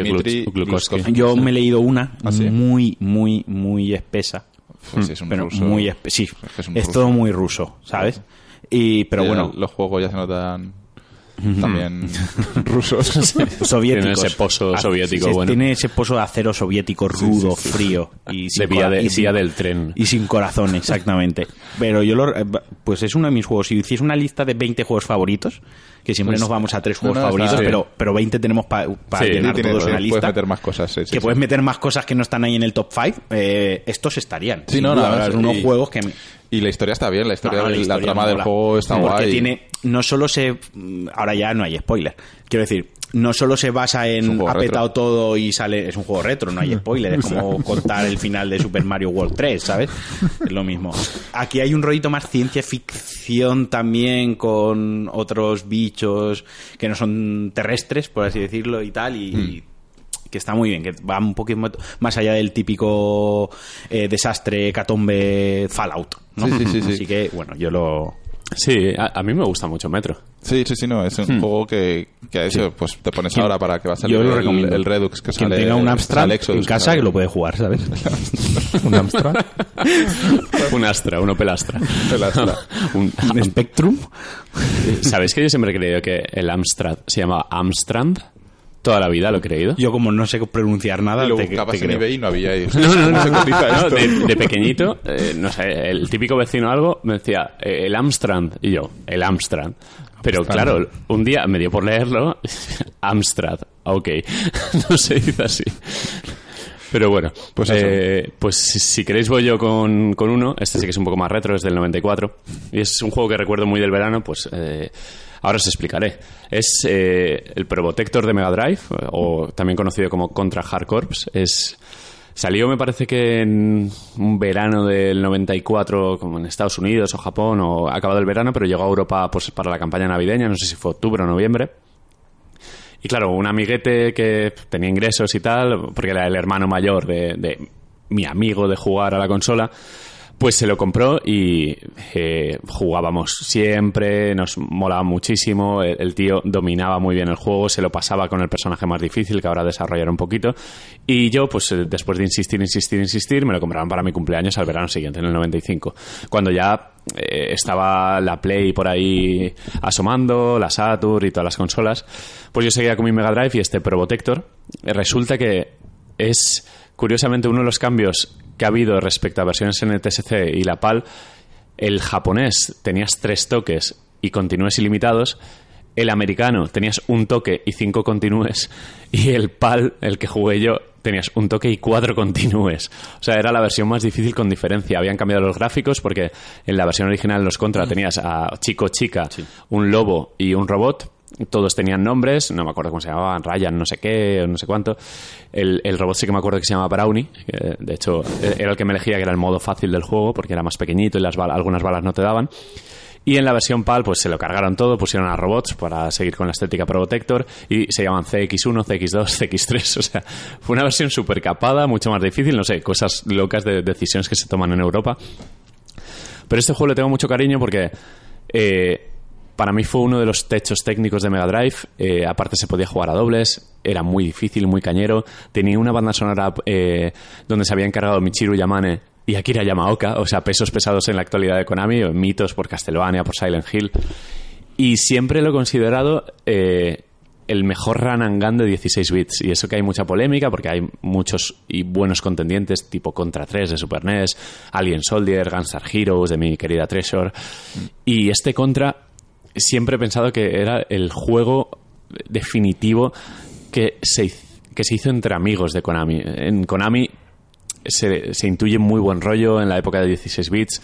De hecho, cuando salían los créditos de al final del juego salían los créditos en vez de los nombres de los programadores salían motes de ellos y era una mezcla entre buen rollo y no identificarlos del todo para que no te los fichara otra compañía. En plan, este juego es muy bueno, ¿quién es ese tal M2? Quiero ficharlo. ¿Quién es tal M. Rajoy? M. Rajoy, ¿quién es ese?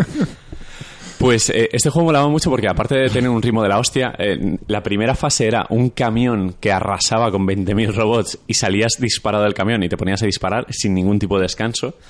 Tenía un montón de caminos diferentes para tomar y había un final secreto muy curioso que llegabas a una fase de un... eh, como un desguace y te subías en un muro porque te podías pegar a los muros para agarrarte y un poco de estrategia a la hora del combate. Escalabas ese muro y llegabas a una especie de maestro de ceremonias que te invitaba a un circo donde hacías un boss rush contra varios malos y uno de ellos era Simon Belmont de Castlevania y además sonaba un remix de Vampire Killer, la canción original de Castlevania, pero súper trayera y futurista, que estaba hecha que me parece que por Yamane. Y no sé, o sea, es un juego muy recurrente para mí. Siempre que instalo, hablando un poco de lo de siempre de los emuladores, siempre que instalo el emulador de 16 bits de Mega Drive, Pico Drive o Genesis Plus o lo que sea, siempre me pongo el contra y siempre acabo pasándomelo. Y eso que es un juego muy difícil. Yo me lo pasé, e ibas a flipar, hace dos meses, el Probotector Sí. en Game Boy. Porque Hostia. lo tengo, Sí, sí, original. Y cuando hice la mudanza y estuve metiendo tal, abrí la caja donde tengo cartuchos de Game Boy tengo una Game Boy, me lo puse y me eché, me eché una tarde jugándolo. Es el juego que más he jugado de Game Boy, tío. Hostia, pues eh, no era mala conversión, ¿eh? Era diferente No al, sé. al de NES, pero estaba muy bien. No sé si será buena o mala, pero recuerdo que cuando mi padre me regaló la Game Boy, me compró el Tetris y me compró ese juego. Y entonces lo tengo machacadito. Eso que la pegatina de... Sí, que está es- pelada ya. Está casi pelada. Sé Sí. que el juego que es porque me, me conozco el cartucho, tío. Pero Pues juego- siempre he tenido en Game cariño a Boy era, bastante guay. A mí lo- todos los contra me han gustado. Mm. En NES machacamos el primer contra todos porque eh, venían todas las NES piratas. Mm. En las NASA, en las Yes. Me encantaba la, la, la NES pirata que se llamaba Yes. Pues me hacía gracia. Qué cabrones, Yes. Sí. Y, y las versiones PAL en algún momento empezaron a llamarse Probotector. Imagino que desde Game Boy y NES. Y han venido capadas y tal, con los personajes cambiados. Pero el, el de Mega Drive siempre destacaré la curiosidad de que era ultra difícil. ¿Por qué quitaron los tres toques? ¿Y por qué dejaron solo uno? Es que ya era un juego difícil de por sí porque te mataban con mucha facilidad. Era- tenías que memorizar las cosas. Era raci- eran racistas. Sí, no sé, para no sé Europa qué lo jodido el juego, Estoy ¿sabes? viendo imágenes porque yo no conocía el juego y no sé. Está, está muy bien, ¿eh? Es, creo que es de los que mejor exprime la Mega Si Drive a nivel sonoro si y a nivel... hacemos eh, cosas con la Switch, eh, me lo pondré porque, igual que dices tú que siempre te pones este, yo siempre me pongo el, el Gunstar Heroes. Sí. Es el primero que me pongo siempre. Pues Gunstar Heroes es más cortito y es un poco más asequible hasta que llegas, cuando te pasas a los cuatro bosses que llegas a la Sí, fase del los cuatro espacio y tal, sí. se parece un po- o sea, se pone un poco más cabroncete, pero este contra desde el primer momento Ya, o te pero- saben las rutinas de los enemigos porque hay final bosses cada 30 segundos más Sí, o ¿no? menos. Eh, no sé, me encantan y tiene, tiene algunas canciones que todavía a día de hoy me las pongo y me flipan, o sea, me, me parecen súper buenas. Tendré que echar un ojo que yo no, no, lo- no he jugado nunca. Pues José, tírali. Eh, vale, yo he traído tres juegos, aunque dos de ellos van enlazados. Em, pero voy a empezar con el primero. Y es que a mí el, el verano me recuerda, pues, cuando lo típico, ¿no? Eres pequeño, acabas el curso y te pasas el resto del verano, pues, jugando videojuegos. Y uno de mis juegos favoritos de NES y de los que más he jugado en verano era el Double Dragon 2. De hecho, es de este juego ya he hablado alguna vez en el podcast, pero es que pff, Me flipa, tío. O sea, este juego puedo jugarlo. Y es que no, no me lo he pasado muchas veces. De hecho, creo que no me lo he pasado nunca, porque el final es bastante complicado. Como tus juegos favoritos, como el Ocarina pero- of Time y... Para mí, o sea, mis juegos favoritos, de hecho, algunos de mis juegos favoritos que nunca me he terminado. Eh, incluido el Ocarina of Time, del que ya he hablado. Pero porque para mí un juego favorito es, no sé, ese juego que te, te trae memorias, te, te trae recuerdos y tal, y te, te da una sensación guay, ¿no? Y... No, y qué poca broma con los juegos de los 90. Sí, sí, ese tipo, no sé. Yo, yo había muchos juegos que, que me encantaban y no me los pasaba porque para mí Son la experiencia jodidos. del juego era... Sí, eran jodidos, pero para mí la experiencia del juego era jugarlo, no tanto... No siempre acabármelo. No sé si me explico. Sí, sí, sí. Eh, y nada, y el Double Dragon 2, pues, no sé, me recuerda a acabar el curso y irme a casa de mi primo, que lo, lo tenía en su, en su NES, y jugar los dos en, en cooperativo y tal, y, y pasarnos horas, horas eh, jugando. Y, qué música tenía ese juego. Sí, qué tío, buena. es que además la banda sonora es de mis bandas sonoras favoritas de, de videojuegos, tío, es increíble. Pero además la versión de... Porque luego he estado viendo, allá con los años descubrí que ese juego había salido en un montón de plataformas distintas. Hmm. Em, Aunque en Game Boy, eh, Sí. el primer Double Dragon sí que es adaptación del arcade un poco porteada, así como buenamente pudieron, pero el 2, eh, no sé si lo recuerdas que el 2 tenía personajes cabezones, porque era una versión eh, occidentalizada de los Kunio Kun. Los juegos estos, ¿os acordáis del World Cup de NES? Que era de fútbol con cabezones. Mm, Sí. Sí. Pues eso era una saga de tec... No, ¿era Tecno? Sí, era una saga de Tecnos muy famosa que de repente todas las adaptaciones japonesas muy frikis pues las intentaron colar en Occidente como Double Dragon, World Cup y al final eh, el, Dra- el Double Dragon 2 de Game Boy yo lo recuerdo como que no tenía nada que ver con Double Dragon. Pues el, el- me suena mucho y seguramente si veo alguna imagen sí, pero creo que no lo llega a jugar nunca. Pero el 2 de NES eh, me flipa. Además, creo, creo que no, no tiene tampoco mucho que ver. O sea, luego veo imágenes de la recreativa o de las otras versiones que han salido en otras consolas y tampoco se parece mucho. Aunque la base del juego entiendo que es la misma. Hmm. Pero vamos, ¿Llegaste a jugar al Double Dragon de Neo Geo de lucha? no. Eh, Double Dragons que yo he tenido han sido el 2 de, de NES y luego recuerdo el 3, el Rosetta Stone para Mega Drive. Que ese recuerdo me lo, me lo regalaron. ¿Y el Battletoads versus Double Dragon? Ese, ese lo he Super visto, pero nunca lo llegué a tener, ¿no? me encanta, me encantan los 90 cuando hacían ese tipo de mezclas de juegos, hacían Sí. crossovers raros. Eh, que eso se ha perdido un poco. Bueno, se ha perdido completamente porque ya Ah, las- Battletoads sigue siendo macarra porque sigue entrando en juegos así de repente en Killer Instinct. Killer Instinct. Sí. Bueno, hay uno, ¿no? ¿En camino o lo estoy soñando? Sí, hay uno en camino que presentaron en el E3. Bueno, dijeron que Battletoads volvía. Lo mejor Sí. de Double Dragon creo que es la peli. Hostia, la peli con Robert Patrick de malo, ¿eh? ¿Tú sabes la ilusión que me hacía el hecho de que iban a hacer una película de Double Dragon y luego sentarme en el cine y ver eso y salir Y decir, decir, "What?". da igual, me ha gustado. Es en plan, Eso es no puedo optimismo. traicionar a mi franquicia. Moti. Moti. Se me ha ocurrido, así un poco de paréntesis, eh, una idea de podcast de franquicias que deberían de volver o algo así. O, Ah, pues o está bien, que está bien. Mira, hay que rellenar el verano. Sí. Buen Eh, relleno. bueno, y mis otros dos juegos que van enlazados y, y es que el- cómo se el- cuela y lo suelta los dos ahí. Nos estábamos ver, turnando de- de y va y lo suelta. No, no hay mucho que hablar sobre esto, si ya lo sabes. Pero para mí el verano también era eh, cuando nos íbamos de veraneo a Benicassim. Allí de vez en cuando habrían unos, unos recreativos muy, muy, muy cutres, pero en los que yo pues me pasaba horas y solían tener el Outrun original y el Street Fighter 2, sobre todo el Street Fighter. Ah, que ha dicho Y- los dos que le quedan. Claro, claro, por eso digo. Los ha dicho todos. Ya, ya Sí, no se va a comer, que en Francia, joder, hace lo que quiere, son- que las Francia se va a 12. cenar Déjame, ahora se, mismo. ac- se acabó y ya está.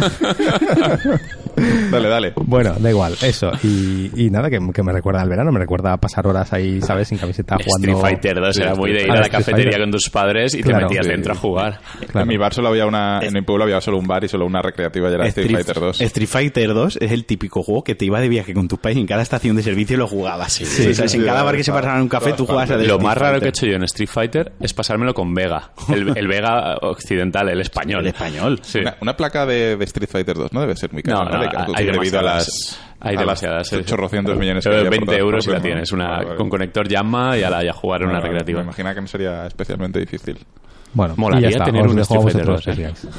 Ya está, gracias José. Madre mía. bueno, al menos tú lo has entendido de qué iba el rollo, Sí, ¿sabes? Joder, aquí, aquí llueve las hostias. Pero es que también vosotros lo habéis leído y no habéis dicho nadie nada. Es como... Bueno, tío, no- yo no te quería hacer Libertad sentir mal. creativa. Claro, aquí no a- ponemos mira, barreras al Ahora voy a hablar otra de ello. Venga, voy a hablar de mi Venga, libro. Venga, va, dale. Pues como ya había entendido juegos que hay que jugar verano... Bueno, escucha, este puede ser un poco... No, este además, sí. mira, este... Este, mira, este es retro. Porque salió en el 96, por lo menos la Sí, primera es versión. Muy viejo, sí, sí, sí. O sea, es 96 ya es retro. Eh, este lo estoy jugando yo este verano, o sea, es un juego para jugar en verano. Sí, sí. Sí, sí, sí, Este sí, verano. a lo mejor bien. no es un verano hace 20 años, pero es este verano. Vale, Bueno, bien, cumples dos de tres, por lo menos, que no está mal. Y, y además lo he, hilado, lo he hilado de la manera del anterior. ¿no? Qué bonito, Como- qué bonito. como un juego que va a salir ahora, pues hay que jugar, hay que ponerse a punto. Porque no puedo ser el único niño en España que no jugase en su día Resident Evil 1. Es verdad, es verdad. Alguno habrá por allí que no lo jugase en su día. Yo, o que bueno, no, mentira, yo lo jugué, pero no, no me gustó. no sé, Me encanta no sé esa qué- no aportación. no sé qué es peor. O sea, está quedando un podcast en el que yo parece que sé de esto. Está gracioso. No, no sé qué es peor. Total, que como anunciaron eh, durante el E3 el remake de Resident Evil 2 y, y tiene tan buena pinta y yo nunca había jugado a Resident Evil 1, dije, pues, pues no voy a entrar al 2 ahí como, como un bárbaro sin haber jugado al 1, ¿no? Sí. Y, y me he jugado a la, a la remasterización del 1. Por eso de que yo no voy a montarme una consola antigua o voy a jugar en un No, está bien, está ¿no? bien. Entonces, como está en la versión esta de Play 4, el Retro, remaster... tu retro, pero flojito. Retro, pero exacto, pero cómodo. Porque este es el remaster del remaster, ¿no? Porque Sí, este sí, sí. es el de GameCube, el pero GameCube en adaptado HD, para jugar bla, bla, en, sí. en- Pero con el control tipo tanque, es- Bueno, tiene No, no, control, tiene, ¿no? tiene eleg- eh, puedes elegir control, Mm. gracias a Dios. Menos mal, yo no me lo he cambiado. Sí. Es que recordemos que Resident Evil cruzabas una puerta porque eras un tanque Sí, sí, con piernas y luego si el ángulo de cámara te lo ponía al revés, volvías a, a abrir Yo la puerta. esto en Resident Evil no lo viví, pero sí que lo viví en Green, en Green Fandango, que también Sí, tenía sí, el sí. control tipo tanque. Y es un dolor esa cámara. Sí, es, sí, es sí. como es el, es el cáncer de aquella generación. Eh, total, que he jugado Resident Evil el primero, he jugado solo el camino con la chica, ¿cómo se llamaba? Jill Valentine, Jill. sí. Eh, y en versión fácil porque no me apetecía complicarme la vida. Sí, lo bueno es que empiezas con pistola. Sí, exacto. Empecé con empecé con Chris y. Sí. y el primer zombie me, Ah. me hizo... Demasiadas Este- cuchilladas el por primero, zombie. este que te sale la cámara, es el, primer, el único Sí, que que te sale la cámara como se gira. retorcido. Yo intenté matarlo con el cuchillo y no pude. Y me quejé en Twitter y dijeron, juega con la chica. Y dije, va. Y sí, juegas con pistola. Es- Está muy bien Resident Sí. Evil 1 porque sigue estando bien escrito. Sí, no, no. Sigue, sigue eh, gustando el desarrollo. A ver, eh, una vez pasas la barrera gráficos y control, porque aunque sea la remasterización, es una remasterización de hace ya muchos Sí, años. sí, y, a ver, en y los día- escenarios, como están pre-renderiza- pre- Pre-renderizados, sí, sí. es, bueno, ok, tampoco están a ver, muy está allá. claro, vienes de Resident Evil 7. Eh, y los muñecos pues se mueven como se mueven y el apuntar es como se pero el impacto en GameCube Pero Remastered fue... ¡Buah! Se no, no, eso. no lo entiendo, tiene que ser eso. Sobre pues, todo cuando juegas de noche lloviendo con la tormenta, que, que Sí. suena los- que se ilumina todo el escenario y tal. Es, es Mm. muy bonito. Y, y- eh, exacto, la- a lo mejor la, la, la primera, dos primeras horas sí que me parecieron un poquillo más durillas, pero luego ya le, te, te metes en el juego y, y me ha gustado bastante. Es, es- yo solo había jugado a Resident Evil 7 y, y me ha molado. Eh, yo pensaba que era de zombies, pero hay todo tipo de bichos. Sí, es zombies, perros zombies durante las primeras dos, tres horas. Pero luego luego muta a, lo- a los Luego todos. sale de todo. eh, es- todos. es- y es acabas curioso, con, curioso. con Tyrant, ¿no? Sí, exacto. Y, y ahí luego ya me he metido en la saga y me puse a jugar al Resident Evil 0, que me dijeron que era así también yo rollo nunca he jugado. corte ¿Es el que clásico. empieza en el tren? Es el que He empieza en el tren el con la chica, con la sí. chica que sale en Resident Evil Sí, la 1. niña. La, bueno, No, la niña, no, esa es la del no. 2, perdona. Exacto, es, es ¿cómo se llama? Rebeca. O sea, en el camino de Chris de Sí. Resident Evil 1 te encuentras con ella. Y el 0, digamos, es pues un poquito antes, la precuela Sí. de lo que sería el 1. Y este salió también, este creo que salió directamente en GameCube, si no me equivoco. Sí. Y sigue mucho la línea de, de- de Resident Evil 1, es, el for- eh, es muy similar en estructura y también me ha, me ha gustado, aunque no tanto. se- eh, tiene una cosi- tiene en vez de hacer dos personajes y dos líneas, como hace el 1, eh, manejas a los dos personajes a la vez, lo que a veces tienes que dividirlos y puedes cambiar en todo momento para, para resolver los puzzles con ellos y demás. Y ahora mi idea es jugar a, a Resident Evil 2, no lo quiero jugar porque quiero esperarme al remaster para no, digamos, spoilearme. Sí. Eh, bueno, al remaster no, al remake. Juega al 4.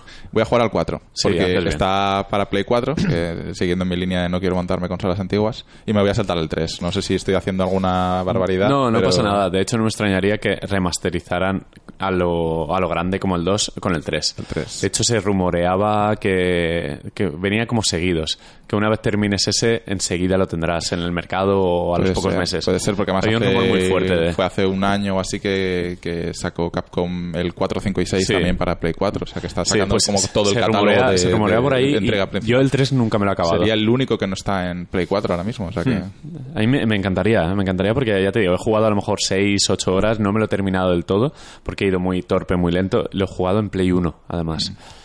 Y el, el Claro, porque 3 es salió el buen 1, juego. 2 y 3 salió en Play 1, ¿no? Sí. Pasa que a mí el 3 me agobiaba mucho que Nemesis cada 2x3, cuando menos te lo esperas, "Arr, Nemesis, y tienes que huir porque no te lo puedes cargar. Pero eso estaba scriptado, porque yo en su Supongo época que pensaba sí. que era súper random, pero me imagino que a Pero día de me hoy agobiaba mucho, Tenías tío. una guía y te lo Me agobiaba sí, de mucho porque era lo típico que no podías escapar. Sí, era, buah, por Dios. Como la peli tampoco les dejaba escapar. Hostia, las pelis. Yo recuerdo una anécdota con Resident Evil 1, que a lo mejor fue en verano porque estaba con amigos en casa, no, no iría al cole en ese momento, de eh, la versión de PC se podía editar el audio porque eran WAPs, eran Ah. punto WAPs. Y bueno, empezamos a doblarlos con niños pequeños que éramos, con el micro Claro. típico de, de sobremesa que teníamos en Windows, ese Sí, blanco sí, que sí, sí, sí. se amarillaba y tal, pues a editar las frases de- del el tío este que en la sala del candelabro donde... ¿Cómo se llama? Barry. Sí, sí, sí, el, Sí. el otro, el, el Sí, que parece que es malo. el otro- sí, exacto, el otro gente, pero no Wesker. sí, sino sí, sí, el, el que sí. pero al principio te, apuntan, te Sí, engañan. pues. Cuando te encuentras la mancha de sangre al lado de la chimenea, Sí. ya, pues imagina lo que doblamos ahí. Éramos pequeños. Sí, sí, yo hice lo mismo con, con el Counter-Strike, porque también eran WAPs. Y entonces las balas cuando disparaba decía peñón, peñón. y los pasos hacía... Sí. Es- Eso todavía, mira, eh, el Doom de chiquito, Eso fue de- lo que iba a comentar, que el de mejor pesetas, esos es sí, el de sí, sí, chiquito sí. y siempre lo será. Pues en Resident Evil había muchas conversaciones y lo podías doblar entero. Imagina las risas. Que a día de hoy podríamos hacerlo y nos reiríamos todavía. ¿eh? Deberíamos sacar el... Cada uno un personaje. New Game Plus Edition. Exacto. Guau, el cada uno un personaje, ¿sabes? Plus Edition. Puede ser muy... di- Sí, sí, sí, eh. Gran Un- proyecto un sería. Kickstarter, un Kickstarter, Un eh. Kickstarter, sí, sí, sí. bueno, Marquiro, tírale con... ¿Me toca a mí ahora? Sí, yo qué sé. Pues yo, yo he traído uno de Play 2, uno de mis también que entraría en mi top 20, pero por añoranza, creo, más que por calidad, que es Chaos Legion. Tú igual sí que lo conoces. Sí, pero no he jugado. Eh, era un beat'em up también, eh, con toques roleros. eh, de corte clásico, o sea, de corte fantástico medieval. Y era de Capcom para Play 2 Ah, en este lo he jugado yo. 2005. Sí. Era Vale, vale. eh, la, la trama básicamente era muy aparte muy japonesa, muy de medieval japonés, que es que han robado la espada del caos, el malo de- del juego, y tienes que ir a recuperarla y te dan otra espada a ti, más o menos. Hablo un poco Pero de esto era un Devil May Cry, ¿no? No era tan Devil May Cry, Pero por ahí. no era tan Devil May Cry, pero era un poco de ese rollo, si fue de O sea, esa, de esa época. todo, no, no, bien, tenías espada. Es que estoy recordando que este juego es de la época de Capcom sacando el Rule of Rose. Exacto. eh, Este, el otro de... No sé si confundo uno de la niña ciega y otro del perro. Que no sé cómo se llama. Es que salían muchos Resident Evil Devil May Cry parecidos. y Exacto. uno de ellos Uno es de, este. de ellos fue este. Este me gustaba mucho a mí en concreto porque el juego Chaos Legion, como dice el nombre, el- el- la gracia jugable, donde estaba, donde se diferenciaba jugablemente de las otras copias clónicas de la propia Capcom, era que podías invocar legiones. ¿No? Pues eh, uno que eran dos bichos enormes, otro que eran como unos lobos, otro que eran unos que saltaban. Era en total habían como siete legiones. Entonces, el avance del juego, el progreso del juego es que cuando vencías a un boss o superabas un área, te daban una desbloqueabas una legión nueva y luego paralelamente con la experiencia que de matar enemigos y recoger coleccionables ibas mejorando la legión. Pues en plan de que puedo invocar a tres bichos ahora puedo invocar a cinco. Sí, y sí, si antes los bichos quitaban 30 de vida ahora quedan quitan 35 y luego tú pues podías atacar con golpes fuertes eh, eh, flojos salto combo lo típico lo que lo que Sí, sí, viene sí, sí, siendo. era un... sin, sin más y le tengo mucho recuerdo porque lo descubrí un verano de la época Play 2 pirateado Sí, sí, no, Ya yo que lo- lo veníamos- sí, sí. porque en Play 2 jugaba todo. Descubríamos todo Descu- a base de, yo de este, juego, este juego es el que no hubiese descubierto si no se llega a poder piratear, porque me lo trajo un amigo. Yo jugaba los veranos el de en Play 2, en 64 todavía tenía varios amigos para jugar cuatro, que en Play 2 ya solo tenía uno, y siempre venía a jugábamos. Mm. Y recuerdo más perfectamente en una tele de tubo muy pequeñita que tenía yo. Mi padre me la puso una mesa con ruedines para que me la pudiese acercar a la cama y que pareciese la tele grande. Para poder jugar a medio metro, ¿no? Y tenía la, la Play la tenía puesta encima de la encima de la tele y tal, es que lo recuerdo perfectamente.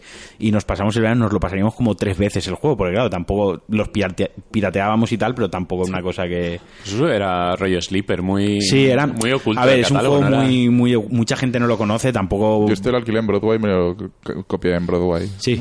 Además, la carátula la recordarás, era blanca. Sí, no, en cuanto el vi- tío- en cuanto he visto la carátula he dicho, el "Hostia, tío esto en lo el he jugado yo, centro esto era he así yo". todo muy. Y Por simplemente nombre pues, ya te digo que no me sonaba, porque es un nombre genérico. De... le, le tengo cariño por eso, porque lo jugaba en verano y aparte recuerdo también fue un juego me, me gustó mucho. Creo que es el que me metió el gusanillo por los beat'em up, por los juegos estos de acción. Mm, Yo jugué Devil May Cry en su día, no me acabó de convencer. Luego jugué a este y ya es cuando volví a los May Cry y ya empecé a cogerle el gusto a machacar botones y, y matar bichos así a Lo, cholón. lo quiero, lo quiero ver en YouTube porque lo recuerdo de, de en su día de ostras, este tiene buena pinta, es Capcom, debe ser Sí. bueno. Pero Ayer me puse ahí un vídeo y no... A ver, Bueno, es normal. pues o ha sea, envejecido mal, seguro. todo pero- lo 3D o la mayoría de lo 3D pues se queda un poco anticuado con el paso del tiempo. Pero bueno, es un juego que le tengo cariño y quien no lo haya jugado, por lo menos le recomiendo que se ponga algún vídeo en YouTube porque tiene sus cosas curiosas y... Pues mira, le daré. Bueno, te toca a ti ahora. Me Pedro. toca, vale, pues eh, yo como, como José ha traído Outrun, pues yo he traído Outrun 2. Anda. que es más moderno, es de 2003, eh, salió en la placa de en la placa Chihiro de, de Sega. Luego ya salieron versiones que hemos visto más en los recreativos, que es el Outrun 2 SP, el, el Special Edition este, que es para Limber, que es una placa un poco más modernita. Y es un juego que eh, de siempre me ha gustado verlo en los recreativos. De hecho, ha sido uno de los últimos supervivientes, eh, porque se, se ve en alguna bolera por ahí, se ve todavía alguna máquina, algún mueble.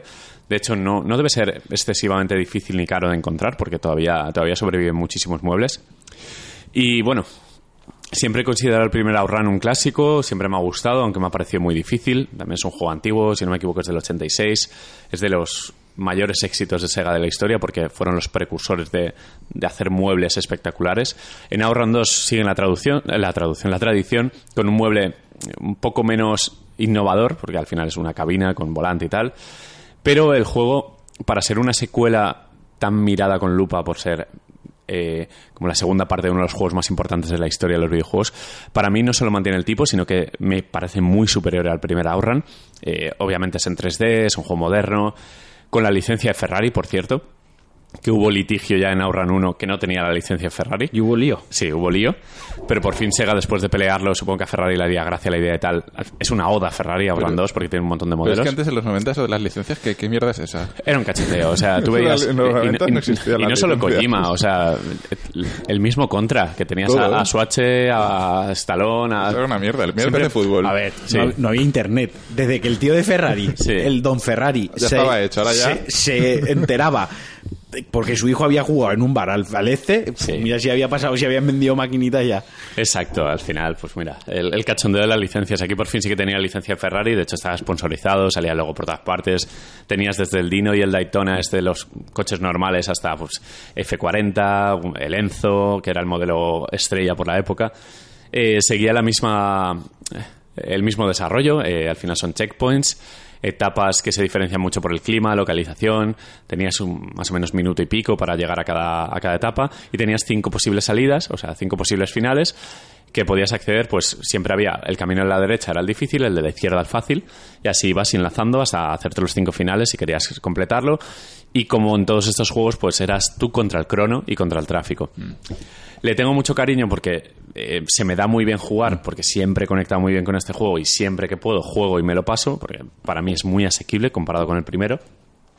Y lo malo, que no ha tenido casi versiones domésticas. Salió la primera en Xbox, que incluso llega a jugar online con un experimento que se llama X-Link Kai, que te metía en una sala externa de internet, como cuando jugabas al MAME online, que trucabas un poco el tema, hacías un peer-to-peer así raro.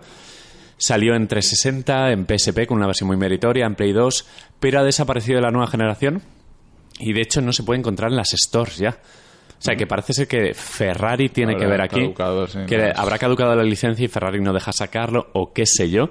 Pero se echa mucho de menos, porque me encantaría tenerlo en Switch. ¿Por qué no? Eh, No creo que emulen en, en algún momento Hmm. El placas tan tema gordas de los estas. derechos pasa eso. Sí, pasa sí, sí, lo, lo han retirado de todas partes. Ahora mismo creo que es imposible jugarlo en formato digital, salvo una cosa que descubrí hace poco, el Outrun 2 SP, el de la placa Lindbergh. eh, no sé si sabéis que Sega en los últimos arcades tenía placas muy basadas en PC. De hecho, hace poco eh, piratearon de alguna manera el Daytona USA nuevo y se puede emular el Outrun en un emulador que se llama Tecnoparrot porque las placas basadas en PC, que son las Range Edge o algo así se llaman, las de, las de Sega, eh, comparten archivos de PC. O sea, al final es compilarlas con algo que las pueda ejecutar en un ordenador. Y hay un emulador llamado TechnoParrot que haciendo unas movidas, porque es el típico emulador duro de, de configurar. Tecnoviking. Tecnoviking. Eh, se puede jugar y a 4K 60 frames. O sea, al final es configurar un INI donde eh, defines los ajustes que va a tener de resolución, de control, de soportados, etcétera. Pero es una lástima y una oportunidad desaprovechada porque un buen recopilatorio de Sega de placas Chihiro, Limber, Naomi. Ojo, ¿eh? Que estamos hartos de recopilatorios de Mega Drive con siempre los mismos juegos y echo de menos que, que se metan con recreativas de Sega porque a falta de Drinkas, que fue la- el arcade en casa, Sí. estaría muy guay que, que hicieran recopilatorios de algo más moderno, porque joder. Mm. Pero creo que por temas de derechos la cosa está muy perdida. Ferrari ahí tendrá mucho que ver. Sí, sí, no, esas cosas. Pero bueno, que si vais a unos recreativos con bolera típica de estas, recreativos de los 2000, estará de los máquina. nuevos, si tenéis ahorrandos, pues eh, echadle, porque además tiene una banda sonora increíble. Y ese es mi segundo juego. La- el tercero de verano tuyo, Framara. No te- bueno, no tengo, no tengo. No tenías, no tenías más, ¿no? No, no, no es un. Ya no es. Que me flipa. es que hay, tío, apunta Es que ahora ya que, es- que ni han salido. Ya. Que van a salir. Me gustaría jugar en verano No, a los siguientes he juegos. puesto que también. eh, porque lo- primero he puesto los juegos que sí que he jugado, Sí. que ha sido el Metro y el Resident Evil. Y luego he puesto juegos que sí que me habría gustado jugar este verano. Y a- un poco también a raíz de todo Sí. esto es, por ejemplo, Kingdom Hearts 1 y 2. Porque va a salir el 3 y no me acuerdo. ¿eh? no sé- Hostia, no, prácticamente no, sé ni quién es el. Sora ese. Y mira, y mira que tienes paciencia, Yo te pero no lo aguantas. Play 3 con el juego. No, no, que no quiero jugar en consolas antiguas. Ah, vale. Joder, que Pero, rompen bueno, pero creo que el 1 y 2 sí que salió para Play 4, ¿puede ser? Sé, un No. remaster de estos. Yo he Sí. jugado, pero creo que salieron para Play 3 los Claro, eso, el que No, tengo pero yo. para Play 4 no salió algún HDR. Ah, El 8 el 8.2 remix veranito HD. Cherry Coke Remix. No lo sé. No, no, no sé, no sé. Bueno, el Kingdom Hearts 1 y 2 estaría bien de cara al Kingdom Hearts 3, No, no, aunque no, creo no que ni siquiera no. es suficiente No, no, jugar es- solo al 1 y son- al Son 2. horribles, horribles. O sea, que no se pueden jugar ahora. Que yo los he jugado, pero que no me acuerdo ya. Que, que no juegues a eso. No te dejamos jugar a eso, joder. me habría molado jugar al Pokémon amarillo este verano. Pokémon amarillo si sí que te hubiese dejo. salido la Virtual Console en Switch. Eh, 40 euros y te digo una página donde comprar una cosita. 40 euros activa la página. a mí 45 a mí. y te lo pido, va, te hago el favor. Y eh, este sí que ya no es ni red, porque un, Kingdom Hearts 1 y 2 se podría considerar Sí. retro. Bueno, es retro, de hecho. Sí. Y, y en Pokémon Amarillo también es retro. Son juegos de estos Play 2, habrían entrado, juegos de habrían Play 2. entrado bien lo que es el podcast. Sí. Y Persona 5 ya no. Persona 5 es un Persona juego que tengo 5 no. pendiente y, y no. Y luego había apuntado juegos que quiero jugar lo que queda de verano. que son juegos que no han salido. Es muy gracioso esto. Que quiero jugar a. Romance Sky Next. Bien, sí, sí. Quiero jugar a Dead Cells, como hemos dicho antes, cuando salga el Sí, 7 de Dead agosto. Cells en, en Switch lo recomendamos desde aquí en plan público. Dead Cells, que, que lo juguéis, joder. Sí, en Switch, es en increíble. PC, en PS4, no sé Obligados. si sale en One, no estoy, no estoy seguro. Eh, supongo que saldrán todas. Pero hay que, hay que jugar a Dead Cells. Sí, y en Switch eh, por el- le pega, porque es un, un eh, Roguevania de estos, ¿no? Y luego eh, sale la expansión del WoW, que, para, que es la última expansión también salió en verano ya, y se ha convertido en una especie de juego ya también de, de verano para mí al menos. Es el, el Battle for Azeroth, la nueva expansión del WoW, que además ya ha salido el preparche. Para la gente que juegue a, a WoW, ya ha salido el preparche que te prepara para, para, la, para la expansión. Van en- Y eso hay, es siempre. hay eventos, Son y hay más cosas niveles, ¿no? que hacer Más niveles que subir. Sí, exacto. y- Eh, subirá, no sé, 120 supongo que será. Y bueno, y el 14 de agosto yo voy a estar jugando allá. Bueno, si tengo casa y PC, jugaré ¿Coincide con la. Gamescom? Lo presentan en La Gamescom sabrá José mejor cuándo es. Eh, la Gamescom es final de agosto. O sea, el juego ya ha salido para, para Gamescom. Vale, vale. Sí. Bueno, supongo que el- el en, 14 de en el stand de la Gamescom 14 estará todo el mundo sí, jugando a 14 de eso. agosto, sí. Sí, 14 de agosto sale el juego. La Gamescom es del 21 al 25. Y Ah, yo, vale, y vale. yo ya estoy nervioso porque sale. Nosotros podemos volver siempre a acompañaros con el muñeco a- al WoW. A, a apretar botones. Sí. Que sí que apretar, jugaré un poquito, pero tampoco Sí. creo que le dé mucho. Yo, por lo menos un- unos meses. sí. Unos sí. Unos meses sí. Bueno, pues el último de Marquino, el último mío y nos despedimos Venga. del verano. No, no, volveremos enseguida. Venga, yo he traído el último. Este sí que te, este sabe a veranito Este, también, este, ¿no? Este buenísimo. Además, no sé, me mola, me mola. He traído el, Radical Bikers. Ay, pero la- ay, yo ay. jugaba la versión arcade. Es el, lo conocerá mucha gente, a lo mejor por nombre está un poco desubicada, el del Pixero. Sí, sí, que sí, ibas, sí. que la, la recreativa era un volante de, De una de scooter, está súper cutre, como la scooter que lleva Y el turbo, Pixero. el turbo es el que Exacto. molaba. Y nada, el juego es una carrera que hacías contra otro Pixero y tenías que entregar una, una pizza. La carrera era Simulador muy de loca. globo. ¿Qué? Un simulador de globo. Es un simulador de Just Eat. De Just Eat, sí. y la, la carrera era muy loca porque habían power-ups, que si te daban el turbo, que si te hace El turbo en la máquina recuerdo que era empinar, Sí, hacer un caballito. exacto. sí. Que si creo las ruedas se hacían algo gordas, no sé, lo recuerdo muy vagamente, pero sé que habían power luego habían rampas, atajos, el tráfico Era- súper loco, podías sí. pitar. Claro, era el Crazy Taxi Sí. de Gaelco, porque era Pero- Made in Spain, el Era- Radical eso, Bikers. eh, yo me enteré el otro día que era española y además es anterior a Crazy Taxi. Sí. O sea, Y es inspirado todo en, en, el Mediterráneo, en, Sí, en Italia, además que era todo muy luminoso. Era Italia, Barcelona, algo así, Sí. era Costa Brava, ¿no? Ellos poco- eran, estaba mirando y ellos son de Barcelona. Sí. Pues muy estaba muy guay. A mí siempre me, me trae recuerdos de verano porque iba a los recreativos en verano precisamente y mis amigos jugaban, recuerdo que jugaban, ¿cómo se llamaba el Wave? Este, el de la, el de la moto de agua Sí, había uno en recreativa. en recreativo, pero Ah, que era la suena- puta moto de agua. Sí. Suena el de 64, pero sí, no, no, es- Pues- pero este creo que era de Namco. Sí, que tenía las dos motos de agua, o luego jugaban recuerdo otro que era estaba el de esquí De y el de- esquiar, el- exacto, el de esquiar, otro que era de tiro a los patos, en la máquina de Jurassic Park, y yo estaba en este, tío. en el, tenía, la- tenía la, la- el Sí, sí, es que era genial. Y podías elegir además varios personajes y el- la voz de la máquina los nombraba en italiano, en plan, no sé. Luigi, Sí, Mario. Marco, exacto, era mi Marco. y, se- y se movía así el personaje y empezaba la, la carrera, no sé, lo, lo recuerdo con, con mucho cariño y aparte había versión para Sí, consola, para para consola. Era un poco más descafinada, pero tenía más cosas, ¿no? más, con, más más personajes, cuatro personajes más. Qué guay. Eh, Yo lo recuerdo también muy de verano. Sí, de las recreativas. Cuando pusieron el mueble, todo el mundo jugaba a eso, porque estoy estaba de moda el- tener moto. Con la motillo sí, sí, y era era- como... Estoy viendo aquí el mueble de... de- Sí, de era total, era Sí, total. que, Con el era súper- manillar. que es que era súper llamativo, además con que la lo- figurita estaban esa. la mayoría reventados, o sea, había perdido un poco de fuerza porque para hacer el turbo era un caballito, tenías Sí, que tirar hacia ti. Y claro, estaban reventados de la gente que se subía a él, que hacía ¡pau! y le pegaba un tiro Sí, lo lo que reventaba. solían hacer lo que solíamos Los hacer. mayores. Exacto, cuidar mal las cosas. Claro, cuidar más las Y cosas. sí que, bueno, por lo menos uno de los escenarios sí que debía ser Roma porque sale el Coliseo. o sea, Sí, que que era- estaría- era muy- Sí, sí, era yo muy recuerdo italiano. que era ital- muy italiano, todo, muy Sí. de pizza, muy, muy... Sí, además el, el nivel de dificultad eran las pizzas todo. y... Sí, yo recuerdo un juego muy parecido, así muy italiano, que era el GTI Club de Konami, que era Sí. con minis y, y Sí, coches sí, así sí, pequeñitos, sí, con sí, 600. Sí, cierto. Que era también muy italiano, Muy muy, este- de, también era- muy de Mónaco, de... Muy Forza Horizon 2, Sí. tío. Muy de ese palo. muy del Mediterráneo, que tenía algo de Mónaco, el túnel de la Fórmula 1 creo que lo hacías, tenía también Roma, o sea, era muy, muy así. No sé, es un juego que me recuerda mucho a verano. Es retro de verdad, Paco. Y, El Resident, el Resident Evil 1 también.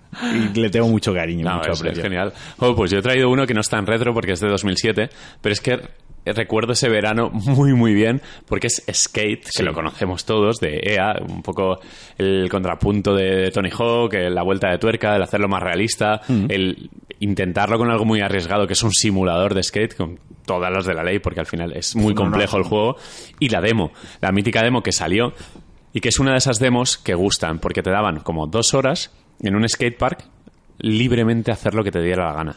Y ahí todos creo que nos enamoramos del juego. De hecho, con el tiempo eh, hubo glitches eh, para salir del escenario del skatepark que estaba delimitado, lo típico, vuelve al escenario tal. Y te salías por la ciudad. Y era como veías una ciudad entera con gente, con coches, con tal. Y era como que salga el juego, que salga el juego. Creo que jugué demasiado a la demo y luego al juego no jugué tanto porque lo tenía ya quemado. Pero sí que tenía un modo online muy divertido. Además la jugaba en una Xbox pirata que me banearon en algún momento por jugar al Call of Duty antes de tiempo o algo así. Pero en este pude disfrutar de hacer amigos de estos efímeros de... Bueno, me he encontrado con alguien que habla español por el micro, pues me hago amigo suyo. Y jugamos el típico skatepark donde la gente se mata. Ese que es una rampa de los SPN Stream Games tal que saltan, caen mal porque se les va el patín y caen de boca y mueren y salen en Impacto TV. Pues hacíamos eso, pero en el videojuego. Y era en plan, quien caiga bien, ya bastante tiene. Claro, que creo que nunca caímos bien, pero hacíamos un montón de trucos, patín volando y tal. Y lo recuerdo con mucho cariño porque creo que salió en agosto la demo y jugué todo el santo verano, todos los días. Y luego en el juego final, pues bueno, salió Skate 2, salió Skate 3, pero creo que nunca he empatizado tanto con la saga Skate que no fuera con la demo esta. Brutal, ¿eh? Lo recuerdo con muchísimo cariño. Yo a la saga Skate le tengo mucho cariño. O sea, creo que con Tony Hawk tengo lo que tenemos todos. el- Hombre, la demo del Tony Hawk 1 también, Sí. ojito, ¿eh? Ojito con esta demo. creo que con ese juego todos tenemos un poco de, de, de toque, ¿no? Es nuestro, Sí. Fue nuestro crash Sí, ese juego el y, y es, nos flipó a todo. Pero creo que si me tuviese que. Si yo pidiese un juego de skate a día de hoy o pudiese jugar a uno, yo me iría a la saga Skate. A ver, me, Skate me gusta 4. más gráficamente, Yo- me gusta hay un hype con el posible Skate 4 de raperos famosos, de Es que no sé mucho- por qué no está ya ese juego. Yo, por ejemplo, decir. yo sí que le tengo más cariño a, a Tony Hawk's 2, el concreto. Sí, sí, Eh, para mí 2 es el, juego de skate referencia. La banda sonora Pero creo que a día de hoy sí que pediría a lo mejor uno un poco más realista. O sea, a día de hoy. Yo no Pero en su día, a mí, por ejemplo, yo probé los, el Skate 1 y 2, los jugué y los jugué bastante, pero no era para mí Tony Hawk. Me- Pero porque Tony venías, Hawk me encantaba. Era- venías de era- jugar a Tony Hawk, que era totalmente arcade, y este era más exigente. Sí, sí, más sí, era- exigente. Sí. Ahora que ya has olvidado jugar a Tony Hawk, que has olvidado jugar a esto y te has olvidado Hmm. de todo, yo creo que este eh, lo cogerías con muchas ganas. Lo que no entiendo es por qué no sacan. Quiero decir, la base jugable, Sí. el realismo, añadir más realismo o más simulación, Ah, es- ya era muy simulación. Quiero decir, No, esa no, base está- de los muy bien. controles, el Es mapeado de que el Skate 3 tenía menos, quizás menos animaciones que el 2 o tenía menos detalles, como GTA 4 contra el 5, que el 4 quizás en físicas es mejor, pero Skate 3 es enorme, la ciudad y todo. Es que eh, pueden hacerlo. De hecho, seguramente eh, sea cuestión de, de- de EA que a lo mejor lo frena a, a nivel comercial. De, "Mm, es que a lo mejor no es el momento tal, pero yo creo que lo tienen. No sé cómo Es que- vendería, no sé si ahora hay lugar para un juego Pero hay mucho skate. run run con Skate 4, sí, hombre, en muchísimo. todas las conferencias está la, la coña, Sí. ¿no? Sí, pero ¿cuánta es gente ya de... Molaría que el skate y la, la A, ¿no? Ponen ahí el 4, Sí, ¿sabes? Una tontería Sí, de pero esas. de hecho pegaría perfectamente. No sé, no sé si lo harán. Joder, les acabo de regalar el logo y todo. Es verdad, acabamos de regalar Joder, una y idea. Que y me hagan el puto juego.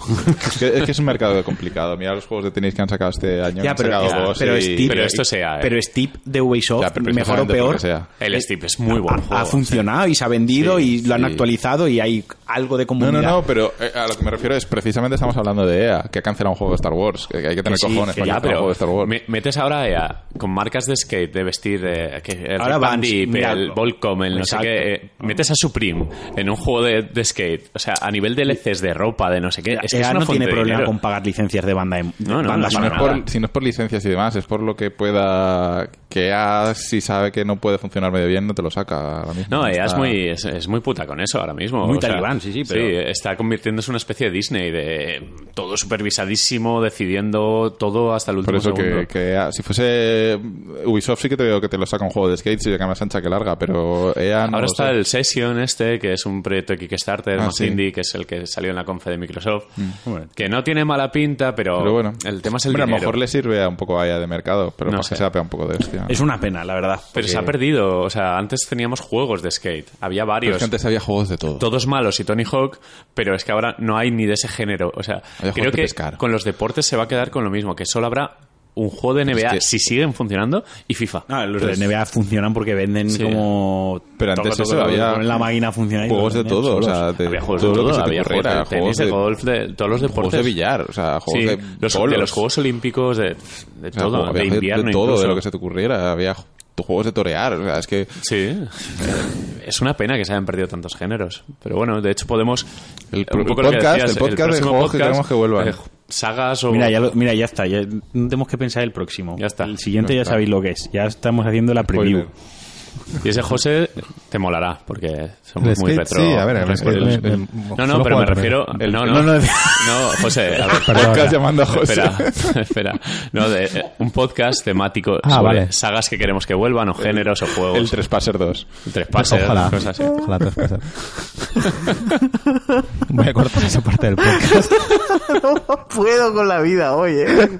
¿Qué podcast me estáis dando? Eres muy gracioso, José. Eh, Hubiese ver, molado, sí, sí. El, Sí, claro, sí. claro, Sí, Claro, claro. Resident sí, me gustó mucho. Pues eso, ahí están nuestros retro recuerdos. Eh, Yo, yo no me he ido tan lejos. El Marquín ha sido el más retro de todos. Ha ganado, ¿no? Bueno, no, José ha ganado. José ha ganado realmente de retro porque se ha ido a los recres de, Sí, claro. de cuando era un crío. Que ha hablado de la Yo me da gana. Paco no ha ganado. Yo me había dejado ahí un par que no sé si meterlos y los comentamos Eh, rápido. sí, tira el, rápido. el Hércules de PlayStation. O sea, bueno, el de la peli de Disney. El de la peli Porque de había dos. Estaba el Erx Adventure. No, no, que- que- yo digo el de la peli, Sí, sí, el de la licencia, que Estáis venía en la demo por con la, la consola, demo, la demo, que, Estáis era la- spoileando el podcast de la semana que viene. Juegos de películas que ya no se hacen juegos de películas. ese es el de más para allá. Y luego me había dejado otro que era el el de, de Play 1, joder, el de los Juegos Olímpicos. El Track and Field. El track and field. Ah, que, vale, sí. joder, recuerdo haber roto mandos. Que recuerdo que tenía una piececita de plástico y le daba. y me ponía así, tac, tac, tac, tac, tac, y le daba fuerza a la Y- X y, al se círculo. jugaba mucho con un mechero también. Exacto, para eso, para hacer el tac, tac, tac, tac, tac, y que corriesen más. Yo de Recuerdo. Olimpiadas jugaba al de la Game Gear, bueno, también estaría Master Al, System al Drive, de, supongo. al de Olympic US World Gold. ese. Sí, al Olympic Gold. Olympic de US Gold. Gold. Sí. Que tenía lo del salto. Que estaba- era el del, trampolín. Barcelona, que era ¿eh? muy divertido, de sí. ¿no? Sí, era el, el Olympic Gold 92. Sí, por eso que... Y el California Games, y Claro, pues en el track and field yo tengo un recuerdo de partirme de risa porque yo le- tengo la habilidad de darle muy rápido a los botones. O sea, cuando me ves jugar a uno de esos doy Se miedo bien, se- porque le doy muy muy rápido. Pues en el salto de pértiga ponerlo al máximo, que eran como, no sé, 7-10, por poner un ejemplo. Y ver al muñeco saltar unos 12 metros, pasarla muy muy por encima Romperse el juego, las romperse físicas. totalmente y descojonarnos con los, con los amigos diciendo, va, ya está, récord del mundo, o sea, no puedo hacer más. Eh, Era muy, muy divertido. A mí me gustaba Ojalá mucho volviera. el de las Olimpiadas de James Bond. El Aquatic Games. El Aquatic ¿No Games, de ese juego? Sí, hombre, claro que me acuerdo. Era lamentable que había uno de salto al agua. Sí, era asqueroso, Sí, pero corrías, corrías. mucho. Era asqueroso. James Bond en general era bastante asqueroso. No, el James Que- Bond 2, el Robocop. Que además el juego de palabras Robocod, que es el que era como James Bond y también Robocop a la vez. Sí, sí, sí, Pero era genial Robocod ese porque era un bacalao. Cod es bacalao en inglés. Y ahí Madre. estaba el juego de palabras. ¿Codes bacalao? Sí, no Sí. es Call of Duty. Hostia, qué bueno. El co- voy a jugar al bacalao. el bacalao. La ruta del Cod. La ruta del cod. Bueno, en fin. Bueno, yo va. creo que ya, ya- Ahora viene el de los Monty Python, el general, y dice, This is not funny anymore. y, y pega cuatro tiros al aire, nos quita la paraeta y, y adiós. Bueno, pues volvemos dentro poquito, ¿no? Volveremos dentro de poquito, a ver si 15 días, y tenemos eh, la temática de sagas y juegos que nos gustaría que volvieran. Y de hecho, invitamos a Evox, iTunes, Spotify no tiene comentarios. No. Twitter, Que nos hagan el nos- trabajo. Que nos hagan el trabajo. Sí, Muy bien dicho. que nos digan, que nos digan. Que nos digan Sobre todo a cosas Paco, así. que no tiene muy claro nunca. No, en este ya me he enterado, en este ya me he enterado. Vale. Es que, que pensaba que era juegos para el verano. Sí, no, y, y os mencionaremos con vuestras ideas, que, que siempre está bien que, que aportéis información para, para rellenar. Muy bien. Eh, José. Horas y minutos. Dime. ¿Dónde nos pueden encontrar? Eh, el Resident Evil me gustó mucho. Bien traído. la estaba, Eh, la estaba murmurando en encontrar mi cerebro. En iVoox, en Spotify, en iTunes. Eh, ¿En, en Conda? en, sí, en Conda, que, que eso, que somos parte de la comunidad de Conda. Que te has olvidado decirlo, eh, Pedro. Sí, pero porque recordé que no hacía falta que lo dijéramos porque Es un poco, sí, ya, ya estamos como muy... Sí, porque somos muy cansinos y ya y todo el mundo no sabe si que nos han echado o no, tampoco. No, eh, es no, no sabemos que posiblemente podcast perteneciente a la comunidad de Conda, creo. Ángel, te queremos. Y en, en Twitter, arroba NewGplus. Y el Twitter de cada uno de nosotros, que no voy a decir porque... Sí, que, pero- que salimos por ahí. redundante. Somos los únicos que más o menos Sí. interactuamos. Muy bien, pues, Pues eso. ya está, ¿no? Pues nos escuchamos muy prontito. Hasta ahora.